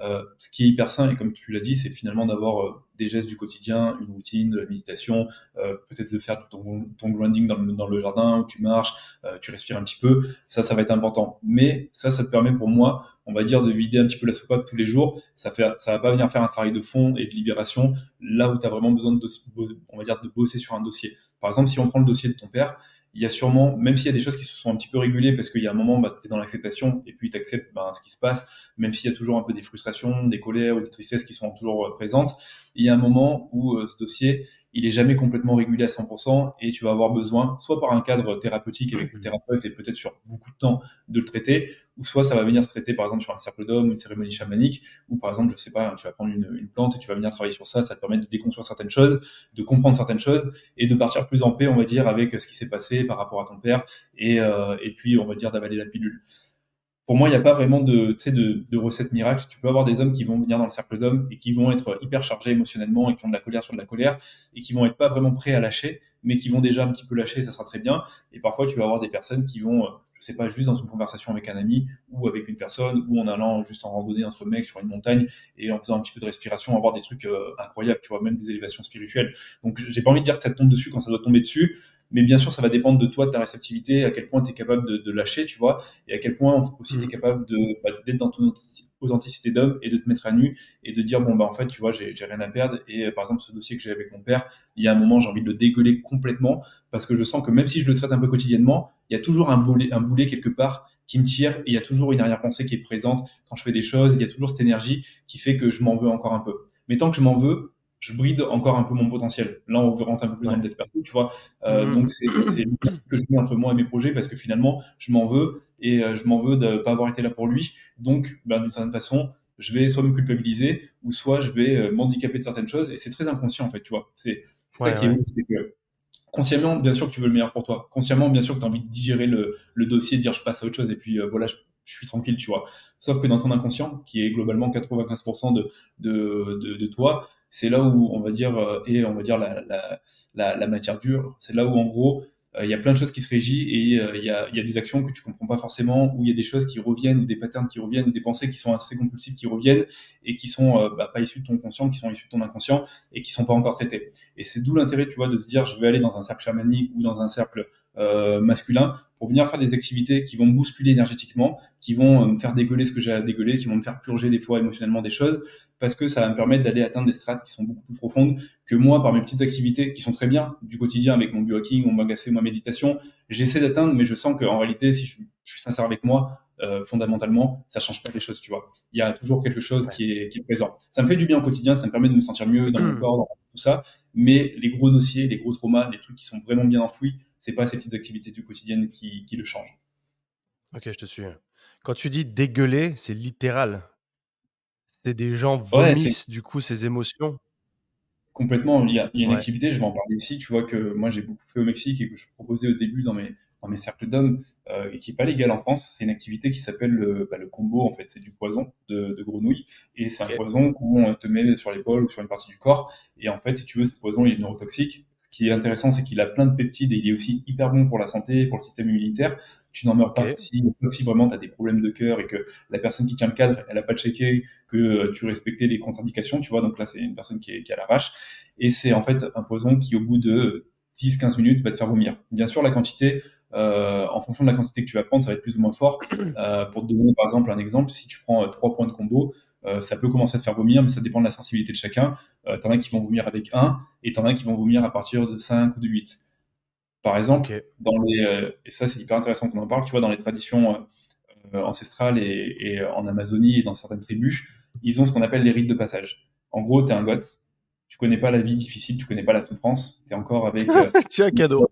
Bon, et en fait, en termes de cadeau, on va te mettre pendant une semaine en isolement dans la forêt et on va te demander de chasser des proies qui sont des proies balèzes, donc peut-être un boa ou un tigre ou un truc comme ça, tu vois. Et à l'issue de cette à l'issue de cette chasse, tu auras le droit d'avoir une cérémonie de combo. Et en fait, on va venir sur ta colonne vertébrale et on va venir te faire 120 points. Donc c'est là où tu vois, c'est, ça peut être hyper puissant et c'est là où tu vois, c'est, on pourrait en parler pendant longtemps et c'est là où je vois qu'il y a beaucoup d'Occidents qui prennent aussi euh, bah, ce qui est fait qui le font un peu à leur façon, mais on est très loin de, de, cet héritage. C'est pas un autre héritage, tu vois. Donc il y a des choses même qu'on comprend pas, qui nous dépassent, euh, que eux font, mais qui vont faire pour euh, ce rite de passage et passer vraiment de l'âge de l'enfant à l'âge adulte où là, après avoir vécu ça, après être tombé dans les pommes, avoir vomi pendant des heures et des heures, avoir connu la vraie souffrance, maintenant t'es un homme et t'as le droit d'être, euh, de prendre une arme dans la tribu et, d'aller chasser, tu vois. Mais pour revenir à notre combo, tu vois, bah, ça te fait euh, vomir. Et tu vas vomir peut-être pendant 20-30 minutes. Et tu vas vomir, mais à côté, tu sais, la cuite que tu prends quand t'es, euh, quand tu as bien, bien bu, c'est, c'est genre un jeu d'enfant, c'est très doux, tu vois. Là, quand tu vomis, tu vomis vraiment le fond, tu te retrouves à vomir rapidement matabile, mais tu te retrouves à vomir des choses qui sont dans ton organisme et qui ont parfois des couleurs euh, genre bleu, vert, et tu hallucines quand tu vois ça. Et là, tu dis, là, tu as une prise de conscience qui est, je vois à quel point des fois au quotidien je m'alimente mal, mais pas qu'au niveau de l'alimentation, parfois euh, avec les réseaux, euh, la fumette, toutes les, addictions que je peux avoir ou les mauvaises habitudes. Quand tu es en train de vomir et que tu as ton gobelet en face de toi, tu prends conscience de putain, qu'est-ce que je mets au quotidien dans mon corps, tu vois, mais même dans mon, dans mon esprit, tu vois. Donc déjà, tu vois ça. Puis il y a un moment, en fait, tu vomis et tu sens que c'est pas que physique tu sens que bizarrement, il y a une petite voix qui vient ou il y a un truc qui vient et qui te fait venir sur la culpabilité que tu as éprouvée euh, parce que tu es parti pendant 2-3 ans euh, vis-à-vis de tes amis ou de ta famille. Et là, d'un coup, tu as l'impression d'être en train de vomir cette culpabilité, qui est un poids au quotidien, qui te dessert en fait, qui te ralentit, mais tu sens que ton corps, il en a besoin parce que pour ton corps, c'est trop lourd, c'est trop indigeste. Et s'il continue à se traîner cette culpabilité, bah, comme la colère, il va, il va être rongé au bout d'un moment.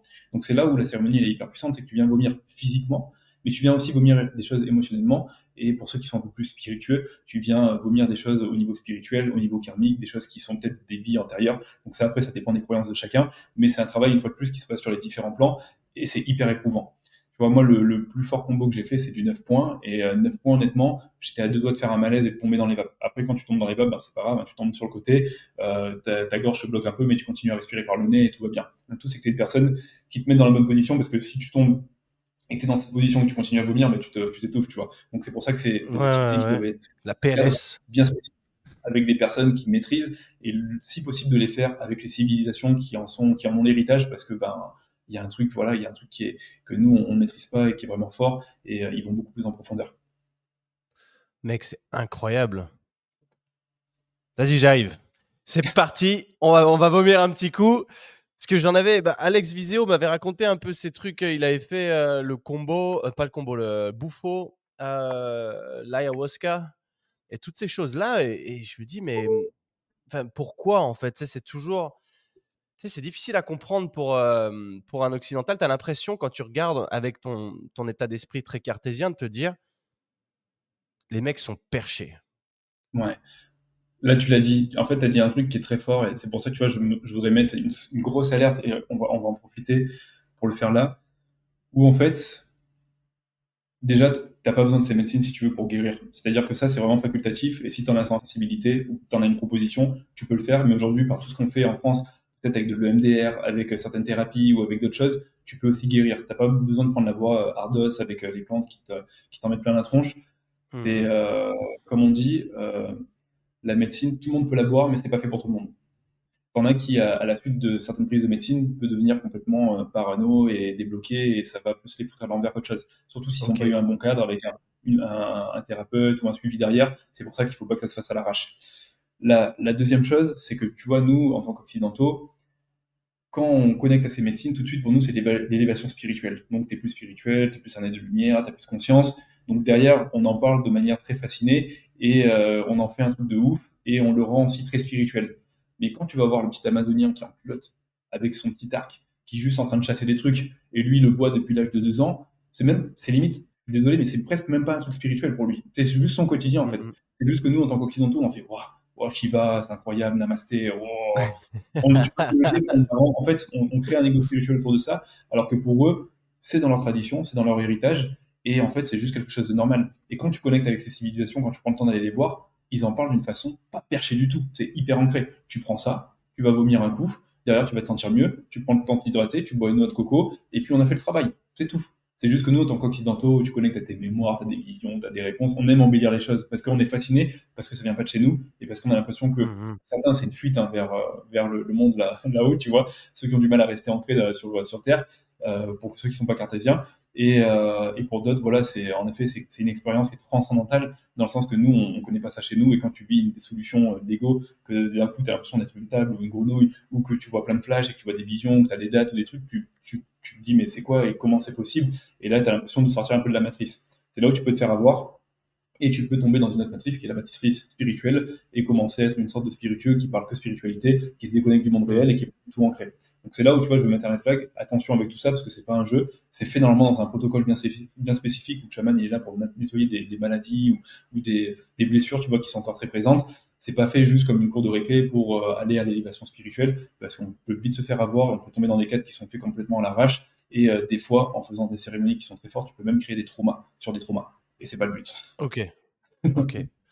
J'aime bien que tu mettes ce cadre parce que c'est un peu le, le feedback que j'en ai ressenti quand j'étais à Bali, justement, où il y avait des gens un peu perdus dans leur vie qui étaient au final, ah bon, en fait, moi je, quitte tout, je quitte Bali, machin, en fait, ils vont vivre d'amour et d'eau fraîche et en fait, ils se cachent dans cette spiritualité.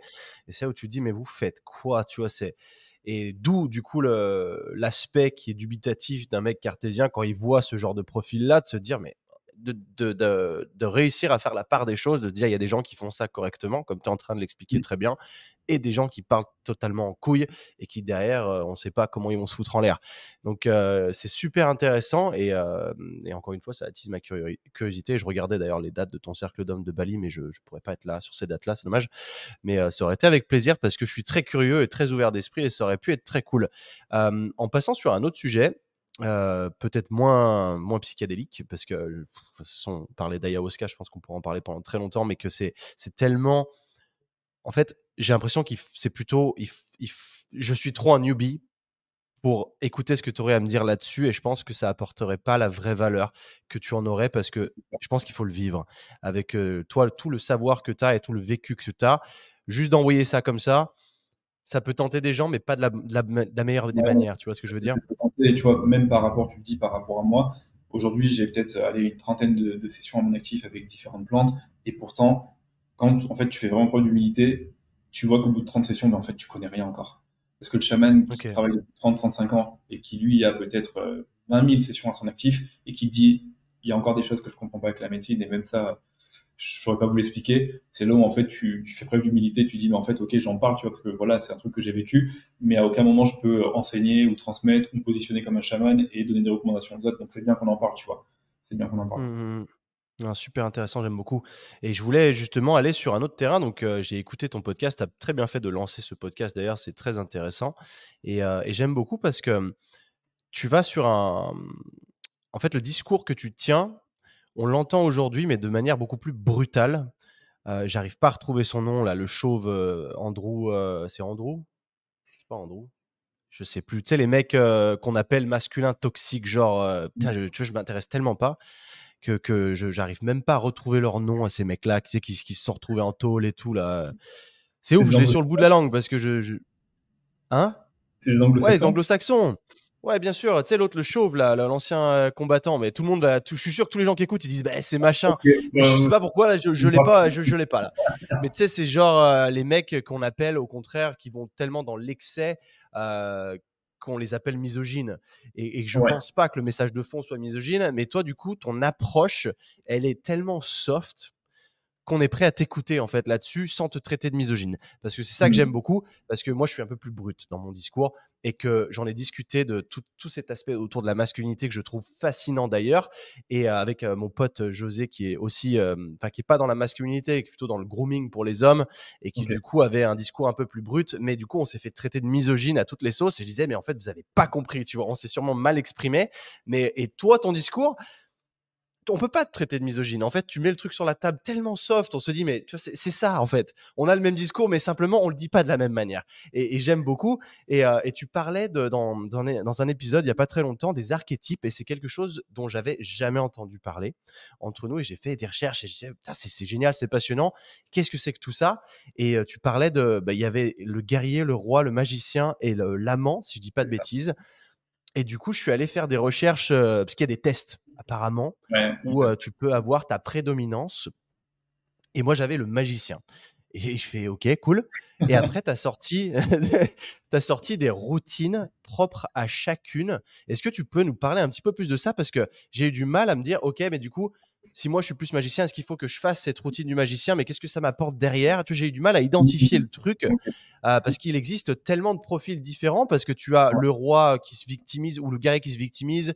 Euh, enfin, il y a plein de, profils différents. D'ailleurs, tu as sorti un épisode hier où, c'était hier ou euh, aujourd'hui que tu l'as sorti ah, l'épisode Aujourd'hui, sur la victimisation avec euh, justement certains archétypes qui se victimisent. Bah, j'ai eu le temps de l'écouter ce matin avant qu'on fasse l'épisode justement et je me suis dit putain c'est cool. Et, euh, et, et j'ai eu beaucoup moi cet état d'esprit de victimisation pendant très longtemps. Mais je pense que ça vient d'ailleurs du décès de mon père parce que tu te dis ah le, pauvre garçon il, est, il a grandi sans papa machin. Et je me suis dit mais il faut, faut sortir de ça. Et, et c'est trop cool. Et du coup qu'est-ce que sont ces quatre archétypes? Comment est-ce qu'on s'y comment on s'identifie à l'un d'entre eux? Est-ce qu'on peut appartenir aux quatre? Comment est-ce que ça fonctionne? C'est trop bien. Je remets un peu de lumière là-bas et, euh, et je te Vas-y, dis. vas-y, vas-y. Je mets, tu sais quoi, rapidement la, la batterie. parce que je- Vas-y, hein, et euh, mais c'est, c'est, ouais, je suis, c'est génial en fait, euh, c'est- parce que c'est des choses auxquelles on n'a jamais entendu vraiment parler, et euh, au-delà du, du discours, parce que quand on, on- aujourd'hui, je trouve que dans euh, la société dans laquelle on vit, quand on parle tout de suite, on aborde le masculin, c'est oulala. Ça y est, ça va Ouais. être misogyne, ça va rabaisser les femmes. euh, qu'est-ce qu'on de, qu'est-ce qu'on va pas entendre? Et, et c'est ça qui est dommage, c'est les gens qui sont très fermés d'esprit qui vont tout de suite penser ça, alors que dans le fond, Alors que, mais il y bah a une philosophie qui est, qui est génialissime derrière ça. Et oui, puis le masculin, attention, il est, il est beau et tu vois, c'est ouf qu'on en parle parce que tu sais, dans, dans ce qu'on appelle les énergies féminines et masculines, en tant qu'être humain, on en a tous. Aujourd'hui, tu as des femmes qui ont des grosses énergies masculines, qui construisent même 100%. des trucs euh, incroyables, ou même dans le fitness ou dans le crossfit, tu vois. Et, euh, et le masculin, il est beau, bien sûr, quand il devient, on va dire, euh, poussé à l'extrême, qu'il devient, on va dire, toxique euh, et qu'il a des traits où il va vraiment soumettre l'autre, l'oppresser, ne pas l'écouter, tu vois, euh, en abuser. Bien sûr, quand tu vas vers tous ces abus, tout ça, on va tendance à, à, à blâmer le, ma- le, le- comment dire, le, le masculin. Et aujourd'hui, en effet, Ouais, je vais juste rebondir là-dessus exactement. C'était une de mes questions après, mais tu l'as abordé là tout de suite. Quand tu parles de toxicité, justement, comment Ouais. est-ce que toi tu définirais un masculin toxique? Parce que généralement, c'est un peu le mot que, que les gens qui vont te traiter de misogyne vont avoir à la bouche. Tout de suite, ça va être ouais, vous êtes toxique, euh, masculinité toxique, etc., etc. Mais euh, clairement, est-ce que toi, tu as une définition précise et concise de ça qui va faire que, en fait, enfin, c'est quand même un cas extrêmement extrême, extrêmement extrême. Mais calmez-vous, genre. C'est une très bonne question que tu poses parce qu'en fait, la masculinité toxique, à la base, si tu veux, ça a été fait dans, dans un cadre spécifique avec des études cliniques, avec des euh, psychiatres et psychanalystes, qui, psychanalystes qui ont, au bout d'un moment, dit qu'en effet, il y a une forme de masculinité toxique, mais c'était sur un certain type de patient. Sauf que nous, on va dire, dans ce- cette vibe un peu new age de dev perso, on utilise, tu sais, bah, la toxicité un petit peu euh, à tous les niveaux. Dès que tu vas avoir un comportement euh, qui euh, sort un petit peu du cadre, on va te considérer comme une personne qui a un comportement abusif et toxique. Donc en réalité, il n'est pas forcément bien employé. Moi, je l'emploie beaucoup, mais parce que je sais que c'est un mot bah, qui est accrocheur. Donc naturellement, ça va ramener des personnes et les gens vont vouloir écouter, donc c'est tout l'intérêt. Mais en réalité, tu peux avoir des traits de masculinité en effet qui sont toxiques, qui va être euh, vraiment euh, le fait de, bah, de tu vois, de d'opprimer l'autre et euh, d'être violent euh, vis-à-vis de l'autre, peut-être verbalement, peut-être physiquement. On va dire que c'est de la masculinité toxique. Mais en réalité, c'est juste un, un- un trait humain de bah, je suis peut-être euh, en mal-être avec moi-même, je suis pas bien dans ma life et euh, j'ai tellement de colère en moi que bah, vu que j'ai pas d'espace pour la déverser de manière saine, je vais le faire dans mon foyer, peut-être sur ma femme, peut-être sur mes enfants, mes enfants. Et en effet, ben, c'est un comportement toxique. Et après, on va te dire que vous mettez une personne toxique. En réalité, il n'y a pas de personne toxique. Il y a des comportements en effet qui sont relativement toxiques. Et c'est pour ça qu'il faut nuancer cette. euh, en fait, tout le monde utilise un peu le mot toxicité aujourd'hui, un peu comme ça, tu vois, en donnant une étiquette à l'un à l'autre D'où ma question. ouais. Pour revenir, tu vois, aux archétypes, en fait, euh, et je reviens à ta question par rapport aux magiciens. En fait, aujourd'hui, en tant qu'homme, on incarne justement tous ces archétypes. C'est juste que tu as qui vont être plus présents chez toi que d'autres. Par exemple, si on te prend, euh, il y a certainement de magiciens, mais il y a certainement de guerriers. Pourquoi? Parce que juste déjà, le côté fitness, le côté dépassement de soi, le côté d'avoir euh, une hygiène, une routine, de faire du bain glacé, c'est un truc qui est euh, présent chez toi. C'est obligé. Mais ça, ça va vraiment dépendre aussi de ton enfance, de comment tu t'es construit, de ce que tu as aimé, qui fait que tu vas avoir une sensibilité avec certains archétypes et que tu vas les développer plus que d'autres.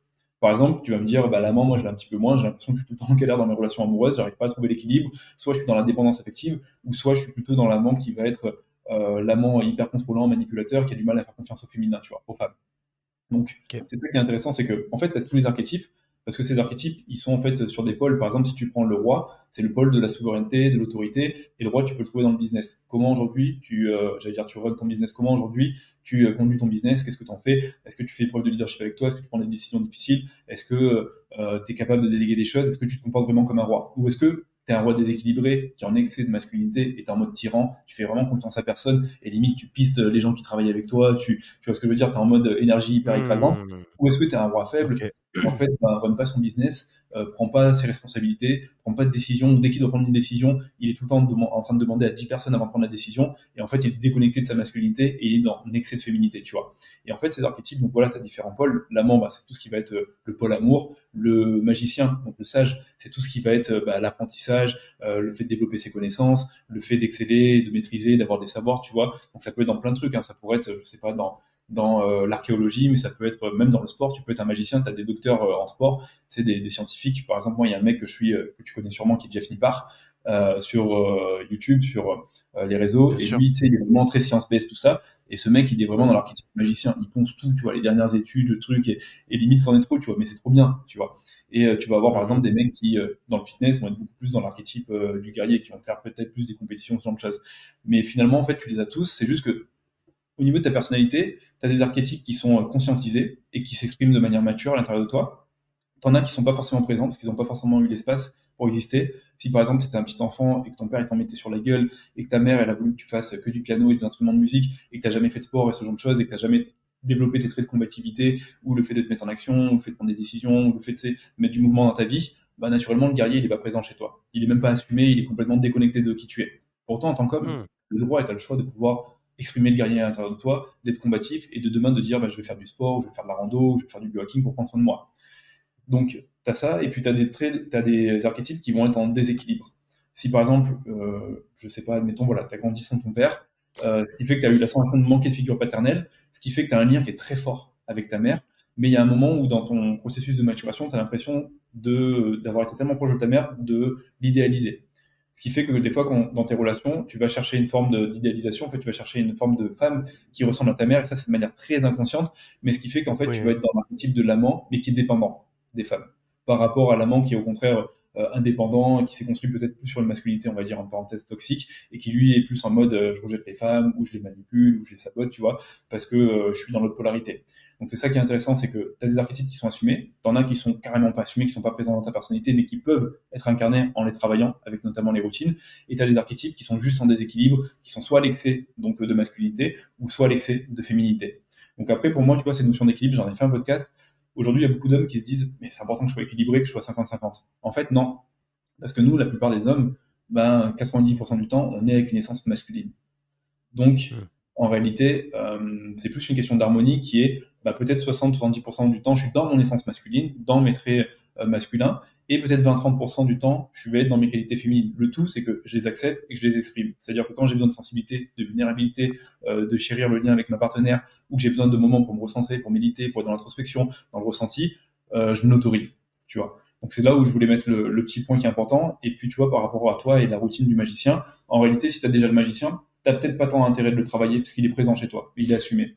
Donc euh, si tu es dans ton magicien qui est plutôt bien équilibré, harmonieux, tu pas besoin de le travailler. Si par contre, toi, tu sens que c'est plus euh, peut-être l'amoureux ou plus le roi qui te fait défaut, c'est lui que tu as tout intérêt d'aller travailler avec les routines pour aller travailler justement les qualités qui font que tu vas faire émerger ce point à l'intérieur de toi. Par exemple, un homme, tu vois, qui est, je sais pas, pas sportif, mais pas combatif du tout, qui est complètement déconnecté de l'archétype du guerrier, j'aurais tendance, ça va le brutaliser, mais j'aurais tendance à lui dire, c'est quoi, inscris-toi dans un club de, de sport, euh, de combat ou de MMA, et va castagner notre mec et va développer ta combativité. Alors je le dis de manière très brute, mais d'une certaine façon, mmh, c'est vraiment le, le, shortcut pour euh, aller y reconnecter de manière plus rapidement que de prendre un livre de dev perso sur la créativité, sur la combativité, de lire 200 pages et de pas te mettre en action et finalement qu'il n'y ait rien qui bouge. Je te suis. Ok, donc en fait, c'est plutôt aller chercher la routine ou du, du, du de l'archétype qui te parle le moins, enfin celui sur lequel tu es le moins connecté. D'accord. Donc tout ce qui est, par exemple, Vas-y. Le, but, c'est que tu puisses tout exprimer dans ta vie. C'est que tu puisses être un, putain de magicien. C'est que tu puisses être un putain de roi qui a du leadership et qui, qui, arrive à diriger correctement sa famille, euh, ses relations et, euh, et, ce qu'il construit. Que tu arrives à être aussi ce guerrier, tu vois, qui est, qui est honorable, qui est valeureux. Et que tu arrives aussi à être cet amant qui est épanoui dans, sa, dans ses relations et dans sa relation amoureuse. Donc le but, c'est que en fait, tous les archétypes, j'ai envie de dire, qu'ils soient au top niveau pour que tu te sentes épanoui dans ton quotidien d'homme. Mmh, ok. Ok, compris. Donc en fait, on a les quatre. Donc c'est pas le, tout n'est pas essayer de se rechercher à travers l'un des quatre, mais plutôt de, voir quels sont les côtés les plus développés et lesquels on pourrait développer aussi. Parce que ce que tu disais d'ailleurs à travers la victimisation, c'était que tu avais ces archétypes-là qui étaient aussi, euh, tu avais enfin deux mots. Du coup, le roi qui était, euh, je sais plus exactement, je crois que je l'ai noté, euh, le roi faible, dépossédé de son autorité et de son pouvoir, tout ce genre de choses. C'est super intéressant. Le guerrier masochiste qui joue le drama queen et qui déserte le champ de bataille à la première difficulté c'est trop cool. J'ai vu ça, j'ai fait ah ouais, ah ouais, il y a des trucs. Euh, ça, t'as mis l'amant dépendante et c'est ouf parce que parce que donc chaque archétype, il a combien de d'arbres, enfin de branches à cet arbre-là? En réalité, chaque archétype, il a deux branches, soit une en excès de masculinité. Donc par exemple, le roi, ça va être tyran, ou soit Ah une en oui, soit excès de féminité. Et le guerrier, tu vois, par exemple, le guerrier, quand il est euh, dans sa forme euh, en excès de féminité, on va parler euh, de masochiste. Donc vraiment le mec qui se victimise, qui s'autoflagelle. Et les archétypes, tu sais, tu les retrouves dans les films. Des fois, tu as ce film dans Le Seigneur des Anneaux où tu as ce guerrier vraiment lambda et pourri qui déserte le champ de bataille. Lui, c'est l'archétype du guerrier faible, tu vois, qui est vraiment le, le masochiste. Et tu vas avoir le guerrier qui est dans l'extrême euh, masculinité, donc qui va être plutôt le guerrier sadique. Souvent, on l'appelle aussi un petit peu le, le berserker. Tu sais, le berserker, c'est le guerrier viking qui est pris de folie sur le champ de bataille. Qui il défonce défonce tout le monde, mais même ses coéquipiers, il tue tout le monde. Il est dans la violence, la Ouais, ouais. dans la féminité ou la sensibilité, il tue tout le monde. Donc ça, c'est quand tu es complètement euh, désintégré dans un côté et que tu deviens vraiment à l'extrême. Et c'est pareil avec l'amant, où tu peux être l'amant euh, dépendant ou l'amant qui va être plutôt contrôlant. Et le magicien, c'est ça qui est intéressant, c'est que le magicien, c'est soit le magicien manipulateur, c'est-à-dire que tu as tellement de savoir que finalement, tu en fais de la rétention d'on- de la rétention d'informations pour toujours garder un, tu sais, une avance sur les autres. Et step d'avance, ouais. Parce que tu as une avance, parce que tu sais déjà ce qui va se passer, ou tu as déjà les informations. Ou tu peux être le faux innocent, c'est-à-dire que tu es beaucoup dans la comparaison, tu vois euh, par exemple les autres magiciens se développer, mais comme tu n'arrives pas à briller à ton niveau, bah, tu vas projeter ton mal-être sur les autres et tu vas essayer de créer de la culpabilité et euh, tu vas faire semblant de faire aussi la victime, alors qu'en fait tu es un faux innocent. En réalité, tu es un putain de coupable qui projette son. C'est hyper intéressant. Ah, j'adore, mec, j'adore parce que je me retrouve dans des. des- J'avais fait des épisodes Ouais, de podcast. Je me disais, les réseaux sociaux commencent à. me- Je sature parce que je me compare sans arrêt à d'autres gars qui font la même chose que moi et j'ai l'impression de ne pas avancer aussi vite qu'eux. Mais en fait, c'est ça. Enfin, c'est génial. En fait, c'est de la victimisation. C'est- trop cool. Le, le meilleur travail de tout ça, c'est qu'il faut en rire, en fait. Et pas se prendre au sérieux, parce que des fois, tu as des gens qui vont se dire, putain, je suis le faux magicien, je suis le faux innocent, le magicien en mode victime, ils vont se lamenter. Et ils sont en train de vivre même, tu sais, ils sont en train de vraiment faire le, faux magicien victime. Mais quand t'en ris, tu donnes du pouvoir à ça, parce que ça te permet de prendre du recul sur toi, de voir un peu tes mauvais côtés, tes bons côtés, tout ça, et de dire, mais ça n'est pas un drame, et je pourrais ajuster tout ça. Et ça, c'est hyper positif. Ok. J'ai encore la caméra qui a sauté, comme tu as pu voir. C'est un truc de ouf. C'est un truc de malade, ce- cette histoire. Mais c'est pas grave. De toute façon, je peux toujours parler, donc c'est pas, pas grave. Mais euh, d'ailleurs, ce qui est super intéressant là-dessus, c'est que on arrive à ramener. Pourquoi la caméra elle revient pas? Elle revient. Elle, euh, pourquoi est-ce que. euh, Ah oui, non, elle était en désaccord. Allume-la, s'il te plaît. Merci. Ok, très bien. Ce que j'aime beaucoup, c'est que à la fois, bon, il faut en rire, on n'est pas parfait, on n'est pas parfait, il faut en prendre conscience de toute manière. Euh, on n'arrivera pas à avoir le meilleur des statuts dans toutes les, dans tout- tous les profils différents. Enfin, je veux dire, il y a un moment, il faut se rendre à l'évidence aussi, mais il y a toujours du travail à faire. Il y aura toujours de la place pour l'amélioration toute notre vie, je pense. Et ce qui est cool, c'est cool, c'est cool aussi. Ça laisse aussi quelque chose sur lequel euh, rester motivé, parce que si on se disait, ah bah c'est bon, je suis parfait, j'ai fini le jeu, euh, plus rien à faire aujourd'hui. Mais Ouais. surtout, ce que j'aime, c'est cette corrélation qu'il va y avoir entre ces profils-là et du coup la connexion que tu vas avoir avec ton partenaire euh, au travers du couple. Et c'est là où on voit, tu vois, quelque chose que j'avais pas identifié à l'époque où j'étais avec mon ex, où en fait ça a été la relation la plus longue que j'ai eue, parce que je me souviens, j'en parlais beaucoup euh, à toi et Chloé à l'époque où, je venais chez vous le week-end à Lyon. Enfin, ça date il y a tellement longtemps où je vous disais, bah ici, enfin, j'arrive, j'arrive pas à trouver quelqu'un qui me qui me corresponde et c'est euh, c'est chiant. Et euh, j'étais tombé donc sur une fille où je suis resté un peu plus d'un an avec elle. Et en fait, elle était carriériste euh, ingénieur, donc en fait, elle était dans un masculin. C'était monstrueux en termes de. Elle voulait s'affirmer. Il fallait que ce soit moi qui fasse les sacrifices et pas elle, dans le sens où elle me, vu que moi je suis entre guillemets nomade, je pouvais plus ou moins facilement aller vivre là où elle vivait elle, là où elle avait son job. Nomade. Elle, elle était prisonnière, elle, elle pouvait pas en fait en sortir. C'était sa carrière et, et c'était dans un coin paumé en Allemagne. Et j'avais pas envie d'aller dans un coin paumé en Allemagne. Si je fais ce que je fais aujourd'hui, c'est pour aller vivre là où j'ai envie d'aller vivre. Et du coup, mm, j'étais un peu conflictualisé à travers le j'ai envie de vivre ma vie comme je l'entends parce que bah, je suis numéro un sur ma liste de priorités, mais derrière j'ai aussi envie de vivre une histoire avec elle. Mais du coup, ce sacrifice-là qu'elle me demande, il est vraiment très intense. Et du coup, il y avait pas de, il y a- on était dans deux énergies masculines qui se fracassaient tout le temps, et ça a fini par péter parce qu'on n'arrivait pas à tenir. Et quand j'ai étudié un petit peu bah, à la fois son profil et ses ex, ses ex étaient dans des excès de, de féminité parce qu'à chaque fois, il disait amène à tout de ce qu'elle me disait, ouais mes ex ci, mes ex là. Créer Ouais, mais ouais, je je suis pas cette Ouais, personne-là et du coup, on était euh, dans un masculin qui se tapait dessus et je pense que Ouais. j'étais pas aussi connecté suffisamment bien avec mon féminin pour accepter euh, que hum, bah, d'être plus vulnérable parce que je, je voulais montrer que j'étais un dur entre guillemets et que et que je voulais pas laisser, par exemple, le décès de mon père me définir et ce genre de choses. Et c'est ce qui fait que notre relation, elle n'a pas marché. Mais j'en ai, enfin, j'en ai récupéré tellement d'informations derrière en termes de, de croissance personnelle que c'est ouf. Et toi, à travers ton message, tu m'aides aussi à travers ça en plus. Et je trouve que c'est, il est hyper honorable le message que tu fais aujourd'hui et, et c'est trop bien. Et comme tu le disais, tu as eu, enfin, avec, avec Chloé, ça fait combien d'années que vous êtes ensemble aujourd'hui? 8 ans. Combien 8 ans. 8 ans. Tu vois, enfin, moi, votre relation, elle me fait rêver. Quand je vois vos posts ensemble et tout, je me dis, mais ils ont une connexion, c'est extraordinaire, c'est magnifique. Vous êtes le, plus beau, le plus beau couple que je connaisse. Tu vois, c'est avec les hauts et les bas, parce que vous avez évidemment, vous êtes passé par euh, des phases, je pense, qui ont été hyper compliquées. Vous avez réussi à vous aligner sur vos envies et vos ambitions. Et c'est dingue. Et comme tu le disais, en plus d'avoir. Euh, toi d'être l'homme de la situation, mais d'être avec une femme qui en plus elle brille et est genre famous entre guillemets, ça peut être hyper intimidant et tu as réussi à trouver ton équilibre en te disant je me laisse pas manger par cette énergie et, euh, et elle, elle peut être dans son, dans son énergie féminine avec toi. Enfin, moi, ça, ça me fascine bah, en réalité. C'est le jeu des polarités. C'est, tu vois, comme tu l'as dit, euh, quand tu as une confrontation de deux grosses énergies masculines, il y a un moment où, bah, en fait, euh, vous êtes dans les rapports de force et c'est qui n'a pas envie de céder, tu vois. Et ça aide pas le couple, on va dire, dans le fond, en fait. Et il y a un moment, tu disais, tu vois, elle était avec des, des, partenaires qui étaient plus euh, féminins, donc ça se complétait, mais parfois les gens ne font pas, font pas gaffe et ne sont pas dans une bonne polarité. C'est-à-dire que elle, c'est ce qu'on appelle l'armure de Yang, c'est une femme, par exemple, qui s'est construite vraiment avec une énergie masculine, des fois pour se protéger mhm. et pour faire sa place dans des fois des environnements très masculins. Ce qui fait qu'elle est déconnectée, tu vois, de sa polarité féminine, de sa douceur, de sa, de sa sensibilité, tout ça.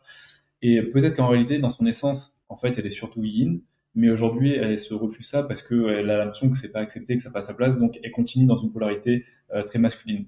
Alors qu'en réalité, tu vois, si on reprend votre couple, toi, ça, ça, ça sent et ça se voit, tu as une polarité très masculine, ça n'empêche pas que tu as du féminin, mais peut-être qu'en réalité, elle a une polarité beaucoup plus féminine, mais comme elle n'est pas acceptée, ça permet pas la communion, tu vois, ça permet pas l'harmonie dans votre couple. Ce qui fait qu'il y a un moment, ben, en tant que deux yang, deux énergies masculines, il y, a, il y a, une rupture qui se met quelque part où ben, on est obligé de, de, de stopper, tu vois. Donc c'est hyper intéressant, tu peux rentrer dans des analyses de, ouf. Et quand tu le comprends, parce que souvent, en fait, en tant qu'être humain, on se dit, mais en fait, on n'est pas compatible. C'est pas un problème de compatibilité, c'est juste qu'on a des polarités qui sont pas bonnes. C'est soit on est deux grosses énergies masculines ou deux grosses énergies féminines et on est dans la totale passivité, ou soit en fait, toi tu es dans ton masculin et moi je suis dans mon féminin, mais en réalité, nous deux, on n'est pas connectés à notre essence. Moi, je devrais mieux remonter dans mon masculin et toi un peu plus dans ton féminin pour qu'on puisse trouver un équilibre. Hmm. C'est ouf. C'est ouf ça, et je pense qu'on pourra en parler pendant des heures parce que c'est un, un, sujet. C'est ça qui m'a. C'est aussi pour ça que j'ai commencé à m'intéresser à la masculinité. C'est surtout pour être en harmonie dans un couple. Et euh, je suis jamais en couple aussi. Bon, c'est parce que c'est le mode de vie que j'ai un peu euh, décidé aujourd'hui et c'est compliqué quand tu es nomade. Et tu le sais comme moi, là, vous avez eu la chance de connecter avant d'être nomade tous les deux. Donc, vous avez réussi à coller l'un à l'autre. C'est top. Mais euh, pour trouver quelqu'un qui est nomade aussi dans un monde de nomades, pour l'instant, c'est un peu compliqué. donc, euh, sachant que tu te dis, bah, dans deux mois, je me casse. Salut. Euh, donc, euh, est-ce que tu suis Est-ce que tu suis pas Est-ce qu'on ça fait pas assez longtemps qu'on se connaisse, qu'on se connaît pour se permettre de se suivre comme ça? Enfin, c'est oui, évidemment, c'est un, un, monde qui est complètement différent aujourd'hui. Mais comme je disais, que j'ai commencé à m'intéresser au masculin, donc c'est pour ça, c'est pour pour renforcer ces relations parce que j'ai l'impression que bah, la, plupart des gens qui sont dans des couples, la flamme finit par mourir petit à petit et ils identifient rien. Ils identifient pas les énergies, ils identifient pas le pourquoi est-ce que ça clash, pourquoi ça ne marche pas. C'est plutôt ouais, euh, cette meuf me casse les couilles, ça suffit. Et ça, c'est c'est pas suffisant, c'est pas mmh. acceptable en réalité pour qu'un couple fonctionne et c'est trop dommage.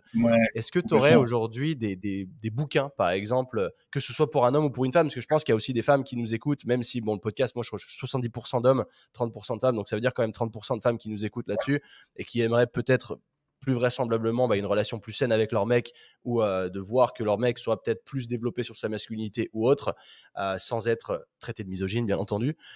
Est-ce que tu as des bouquins par exemple, qui pourrait aider. Je sais que tu es fervent du Way of the Superior Man, parce que j'ai vu qu'il avait été traduit en français, d'autant plus. En français. Ce qui est super intéressant. Il l'appelle, il, l'appelle comment en français? Je crois qu'il l'appelle La Voix de l'homme libre, si je ne me trompe pas. C'est quelque chose comme ça. La Voix de l'homme libre. La traduction en français est pas dingue, mais suffisamment ouais. faite correctement, on va dire, pour que bah, tu puisses euh, comprendre les grandes lignes. Mais c'est un livre que je recommande. Je pense que c'était. Hmm. C'est un livre qui bouscule. J'allais dire, je pense. Euh, Vas-y, je te laisse, je te laisse poursuivre ouais, c'est un livre qui, qui, bouscule. Hein. Et quand tu le lis, si tu as une tendance euh, très féminine ou si tu es une femme, tu peux dire euh, c'est miso. Alors, pas du tout. C'est là où tu vois dans ces livres, il faut vraiment prendre du recul et en tirer le, le, le, bon côté, tu vois, et euh, voir en fait qu'est-ce que ça vient déclencher chez moi. Et c'est en fait quand ça vient déclencher un truc chez moi, c'est qu'il y a un truc où je suis pas au clair avec moi, il y a un truc qui est pas forcément encore très juste dans ma personnalité. Quand je trouve que des fois le mec dans le livre, il a un côté un masculin un peu, je vais pas dire trop imposant, mais euh, pour lui le masculin c'est le masculin et l'homme il a une essence d'homme et il doit être calibré à ça. Quand euh, tu es très féminin, ça peut venir te déranger parce que ça vient heurter ta sensibilité. Et Ouais, ça- il faut pas le prendre en faire le livre et j'arrête, mais au contraire, ok, ça vient déclencher quoi à l'intérieur de moi? Est-ce que finalement, dans ce qu'il dit, il n'y a pas une part de vérité? Est-ce que justement, moi en tant qu'homme, j'ai pas du mal à reconnecter à ma masculinité et, euh, et quand je regarde un petit peu mon entourage, ben, en fait, j'ai que des femmes et je suis ami avec toutes les femmes et je suis ami avec aucun homme. Il n'y aurait pas un petit travail de mon côté à faire pour renouer avec le masculin. Donc ça, ce livre, je le trouve super puissant pour ça parce qu'il met quand même des petites claques. Il y a le, il y a des hommes en chemin, des hommes en chemin de Didier, Didier Buisseret. Euh, je te passerai les références. C'est un livre français du coup? Ok, je c'est un livre français et euh, c'est ce livre qui m'a un petit peu initié aux archétypes parce qu'il en parle énormément.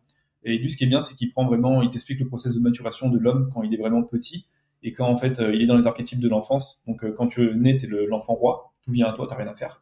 Après, tu deviens euh, l'enfant euh, oedipien, c'est-à-dire que tu commences à, donc c'est l'amant, à te lier à tes parents, il y a les émotions, les sentiments. Après, tu commences à être l'enfant précoce, donc c'est le mage. Tu commences à, à faire tes premières expériences, à te cultiver, à vouloir en- en- engranger de la connaissance. Et puis après, tu commences à être l'enfant héroïque, donc le guerrier, à bouger, Mhm. à te battre en bac à sable et à commencer à couper le cordon avec ta mère, ta mère et à devenir un vrai petit garçon.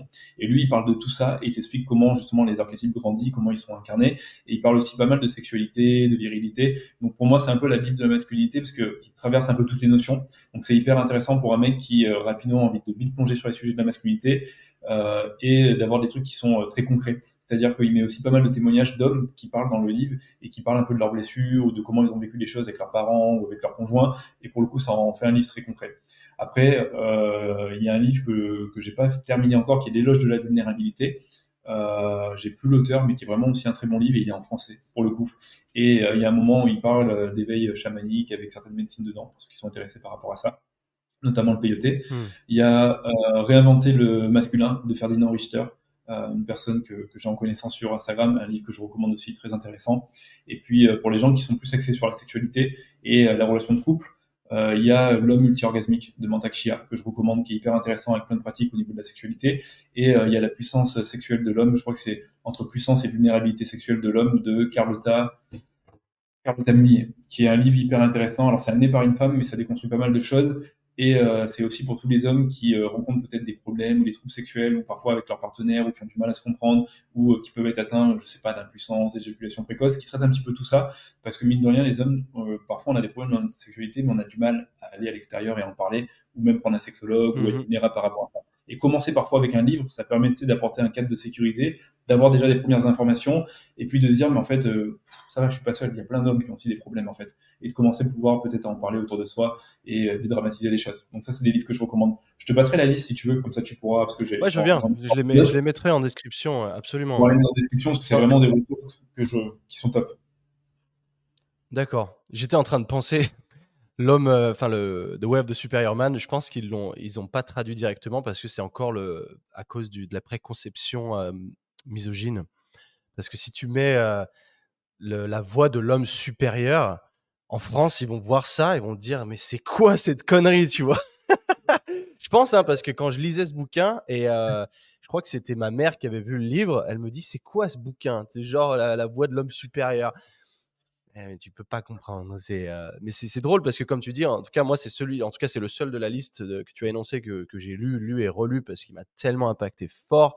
Et là je sais que j'ai un de mes meilleurs amis en France que je sens un peu perdu dans sa vie en général et ça fait plus de dix ans qu'il est avec quelqu'un. Mais tu vois de l'extérieur leur relation elle fait pas rêver du tout. Et euh, Mhm. je lui ai dit lis ça, je pense que ça peut grandement t'aider. Et je crois qu'il a pas encore eu le courage de commencer le bouquin alors que ça fait euh, trois mois que je lui ai passé quoi.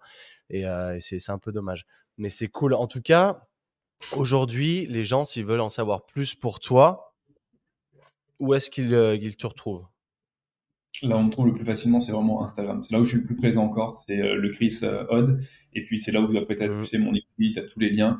Euh, j'ai des programmes sur le couple avec ma chérie. On a aussi une formation, tu sais, d'instructeur de respiration pour ceux qui veulent apprendre à, à tenir des espaces pour la libération émotionnelle. C'est là où je mets mes liens aussi de cercle d'hommes. Et c'est là aussi où j'ai mes guides gratuits sur les archétypes du masculin. Donc, comprendre un peu la psychologie masculine. Exact. Et sur des routines pour justement mettre ça un petit peu dans le concret, se mettre en action.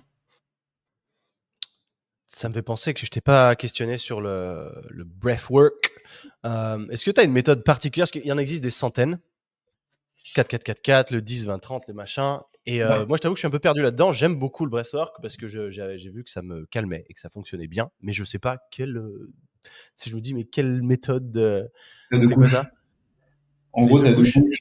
La première couche, c'est vraiment les techniques de biohacking, comme on a fait la box respiration, le 10-20-30, toutes ces techniques-là, qui sont des techniques que tu utilises dans ton quotidien pour vite trouver un état physiologique pour avoir plus d'énergie, te concentrer ou te détendre. Et après, tu as vraiment le breathwork, breathwork, où là, c'est la seconde couche, où c'est vraiment la respiration, donc soit somatique ou l'otropique, euh, qui sont des respirations assez spécifiques, qui sont avec le ventre, avec la bouche, où tu pars sur des respirations quasiment euh, d'une heure. Et là, ça te fait rentrer dans des états de... Wow. Ouais, là, il y a, y a, vraiment, il y a un monde entre les deux. Hein. Mais quand je dis il y a un monde entre les deux, c'est euh, la cohérence cardiaque où les petites respirations qu'on fait sur le côté, c'est une fois de plus ces petites routines qui nous font du bien et qu'il faut maintenir dans son quotidien parce que c'est prendre soin de soi.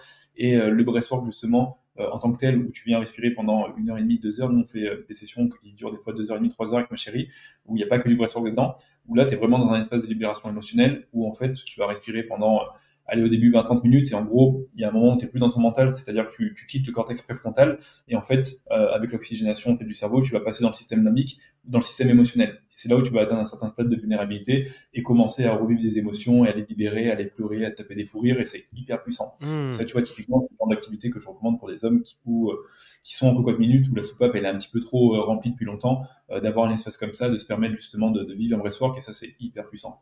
Donc là, on est vraiment sur un autre niveau, on est vraiment sur le breathwork libération, libération. Ça me parle, c'est la vidéo que Tristan il avait posée euh, il y a longtemps, mais il avait fait, euh, il, en avait fait, il m'en avait parlé parce qu'on on s'était vu au mois d'octobre, on avait fait un podcast ensemble avec Nassim et euh, il m'en avait parlé en effet. Et, encore une fois, c'est pareil, c'est quand es cartésien, tu te dis mais qui, quoi, quoi, qu'est-ce que tu me racontes? Mais c'est vrai que, enfin après, si j'ai vu la vidéo, c'est vrai que putain, ça, ça a l'air, surtout ça a l'air dur à tenir. Je veux dire, pendant une heure de faire ses respirations, parce qu'on sent qu'il est épuisé.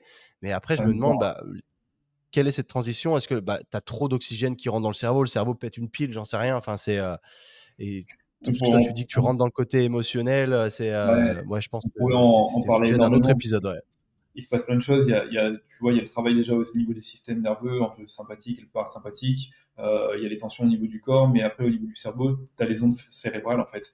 Et en fait, c'est finalement, au bout d'un moment, c'est un petit peu comme l'hypnose, tu passes sur des ondes d'état et tu vas commencer dans, en fait, je suis conscient, je suis présent, et en même temps, j'ai l'impression d'être un petit peu dans mes rêves et un petit peu dans l'infiniment euh, grand, tu vois. Et je vais être dans un espace où euh, je vais être aussi beaucoup plus dans les émotions, et je vais me permettre justement de, bah, de libérer, de ressentir des choses, tu vois. Et il y a un moment, je maîtrise plus, le mental est plus suffisamment présent pour que je puisse me dire, bah là, je pleure pas parce que j'ai honte, je suis juste en train de libérer des émotions, et c'est hyper puissant. Ok. Je passe par plein d'états, et bien sûr, nous, on travaille avec du bodywork, donc on a travaillé le bodywork, c'est comme une forme de massage, on a travaillé sur certaines parties du corps pour libérer des émotions quand il y a des tensions. Quand tu vois une personne, par exemple, qui a le cou hyper crispé, qui, euh, je sais pas, bloque un truc au niveau de sa gorge parce que toute petite, elle se censure et euh, la douleur qu'elle a, qu'elle a pas envie de dire à son père, bah, elle la garde là. Tu viens travailler dessus, ça fait remonter le dossier. Toi, t'en sais rien. Sur le moment, tu vois juste que ici c'est crispé, et euh, derrière, tu la vois libérer, pleurer, peut-être hurler pendant un moment, tu vois. Et puis, euh, on travaille aussi avec euh, des musiques binaurales qui activent certaines parties, tu vois, du, du cerveau pour aller chercher certains états. Donc, c'est hyper puissant. C'est, je veux pas dire que c'est pas un truc à prendre à la légère, hein, mais c'est vraiment un atelier à vivre, tu vois. Et c'est, si tu respectes les contre-indications, c'est pour moi adapté à tout le monde. Et une fois de plus, toutes les expériences, sont différentes. C'est-à-dire que tu peux faire un que ça peut être hyper physique, tu vas en faire un autre, ça va être que des visions, que des réponses, et tu vas en faire un autre, ça va être que de la colère que tu vas purger, que tu vas crier et que tu vas pleurer. Ça peut être très différent à chaque fois. Tu peux euh, ne t'attendre à rien en fait. C'est ça qui est hyper puissant. Putain, ok. Mec, c'est super intéressant eh ben, ça ouvre les portes de la curiosité, de l'ouverture d'esprit en l'occurrence. Et je pense que, ouais, on, bah, si t'es encore là-bas fin d'année, peut-être que je passerai. Et ce serait vraiment avec plaisir de partager ce genre de truc avec toi. Donc, trop cool. Ok, donc les gens aussi, donc Instagram, mais aussi surtout à ton podcast aussi, parce qu'aujourd'hui, les gens qui écoutent des podcasts, ils aiment les podcasts. L'éveil du masculin. L'éveil du masculin. Toutes les plateformes. Voilà. Je te remercie. Pareil, je vous conseille absolument d'aller d'aller écouter parce que c'est super intéressant. Les épisodes sont plus courts, c'est une vingtaine de minutes, je crois, par épisode à peu près. Et euh, les sujets abordés euh, sont, ouais, les sujets abordés sont très très cool. Et moi j'aime beaucoup. Et si vous voulez en apprendre plus sur tout ce qui est euh, la, la masculinité au sens large et plus précis d'ailleurs, pour comprendre un peu plus ce qu'il y a derrière ça, je vous invite absolument à aller checker ça. Chris, ce fut un, magnifique plaisir. C'est trop cool. Parce qu'on, franchement, c'est un catch-up hein, parce qu'on s'était pas vu depuis tellement longtemps. Et l'époque, euh, l'époque de Lyon où je venais dormir chez vous euh, le week-end, enfin, ça fait tellement longtemps. C'est génial. Et ça fait plaisir de te revoir aujourd'hui. C'est cool. Ça fait plaisir. Plaisir partagé. Tim, je vous laisse aller dropper à la fois un follow à Chris, mais à la fois une review sur le podcast, puisque vous savez à quel point ça nous aide. Ça prend 17 secondes de votre temps. Laissez-nous un message, un 5 étoiles, c'est cool. Et sur ce, nous, on se retrouve plus tard. Peace